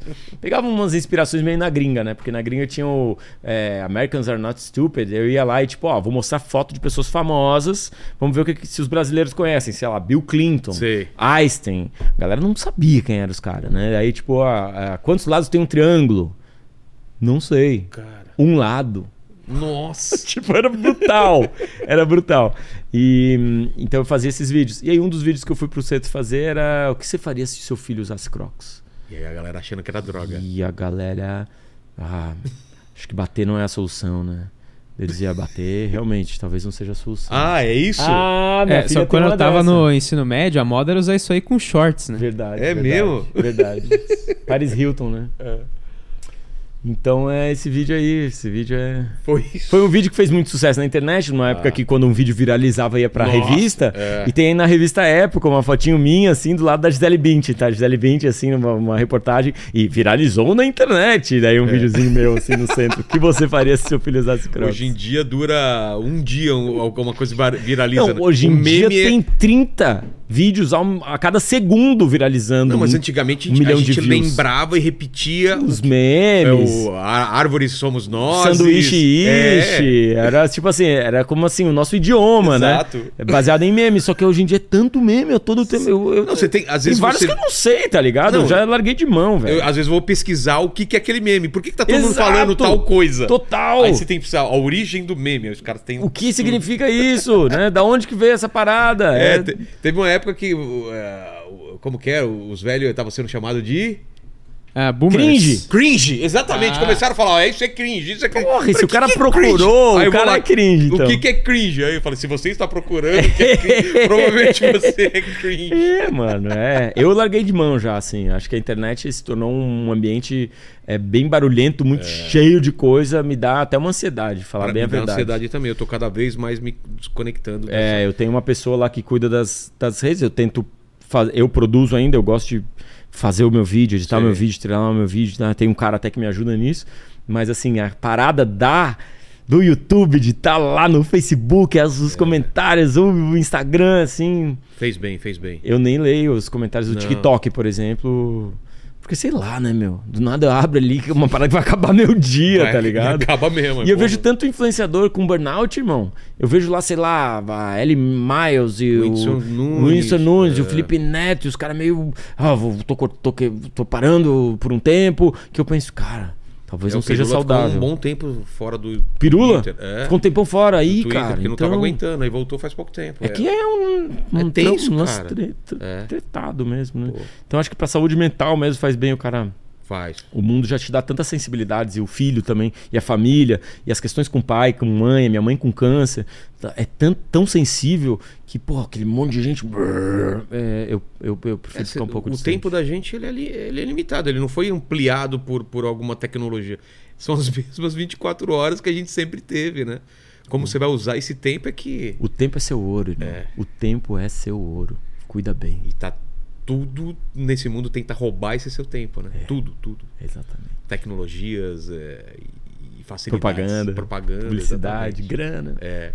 Pianges, obrigado É. demais pelo papo aí, cara. Adorei, irmão, papo adorei. Adorei tua sensibilidade, teu humor. Obrigado. Que obrigado. massa, velho. Só que você não tá livre, não, cara. Não? Eu sempre termino fazendo três perguntas Ah. e contigo não vai ser diferente. Tá. Já é, agradecendo a você, Paquito. Tamo Tua mãe não respondeu ainda? Ainda não. Se ela responder.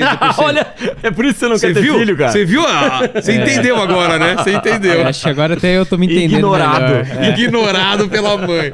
Obrigado demais, então. Então, se você chegou até o final, já dá like nesse vídeo e vamos para as perguntas finais. A gente falou aqui da tua história de vida, do teu trabalho, a tua paixão. E olhando para trás, o que, que você acha que, qual que você acha que foi o momento mais difícil que você passou na tua carreira ou na tua vida? É, foi- o momento, acho que foram os últimos anos relacionados ao câncer da minha mãe, É. cara. Foram momentos muito difíceis. Eu tive, tive crise no casamento, foi um momento duro em que eu imaginei, caraca, não acordar do lado das minhas filhas todos os dias. Isso é, é, é, é um, é um drama, né, velho? É. Imagina você não poder estar todo dia acordando, tomando café da manhã, brincando, vivendo, ah, vivenciando aquelas experiências. Mas, cara, sabe, a despedida da mãe, assim, ah, É. eu, eu ainda tô me preparando, tá ligado? A mãe tá, tá aí no tratamento ainda e, e eu ainda tô me preparando. Eu acho que pra mim é, o, é um dos momentos mais difíceis da minha vida, sem dúvida. Imagino.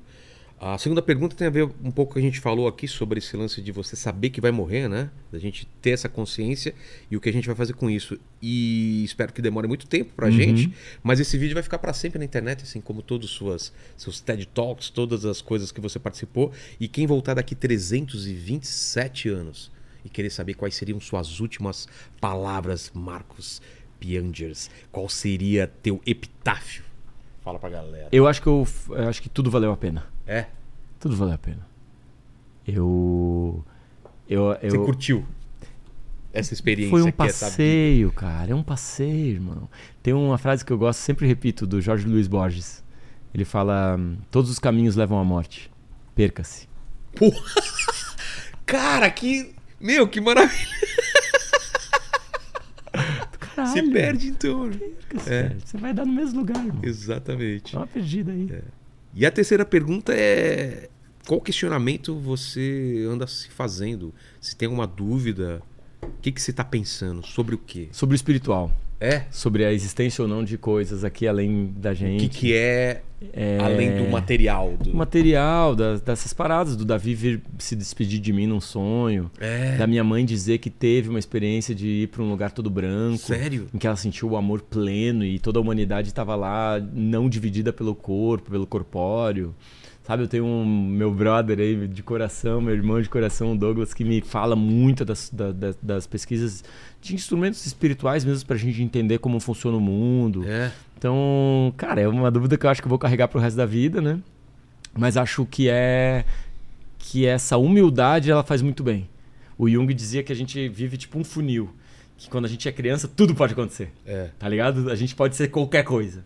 E aos poucos a vida vai afunilando, afunilando, Vai te afunilando. encaminhando. E te encaminhando, daí tu já tem um trabalho, tu já tem uma profissão, tu já É. fez uma escola, tu já sabe, não tem mais a chance de fazer de novo o segundo ano. Não, foi acumulando. Aí tu já tem uma esposa e É. tem filho. E chega nos 40, 45, é quando a tua vida tá minúscula Afunilada. afunilada e tudo tá mais ou menos definido.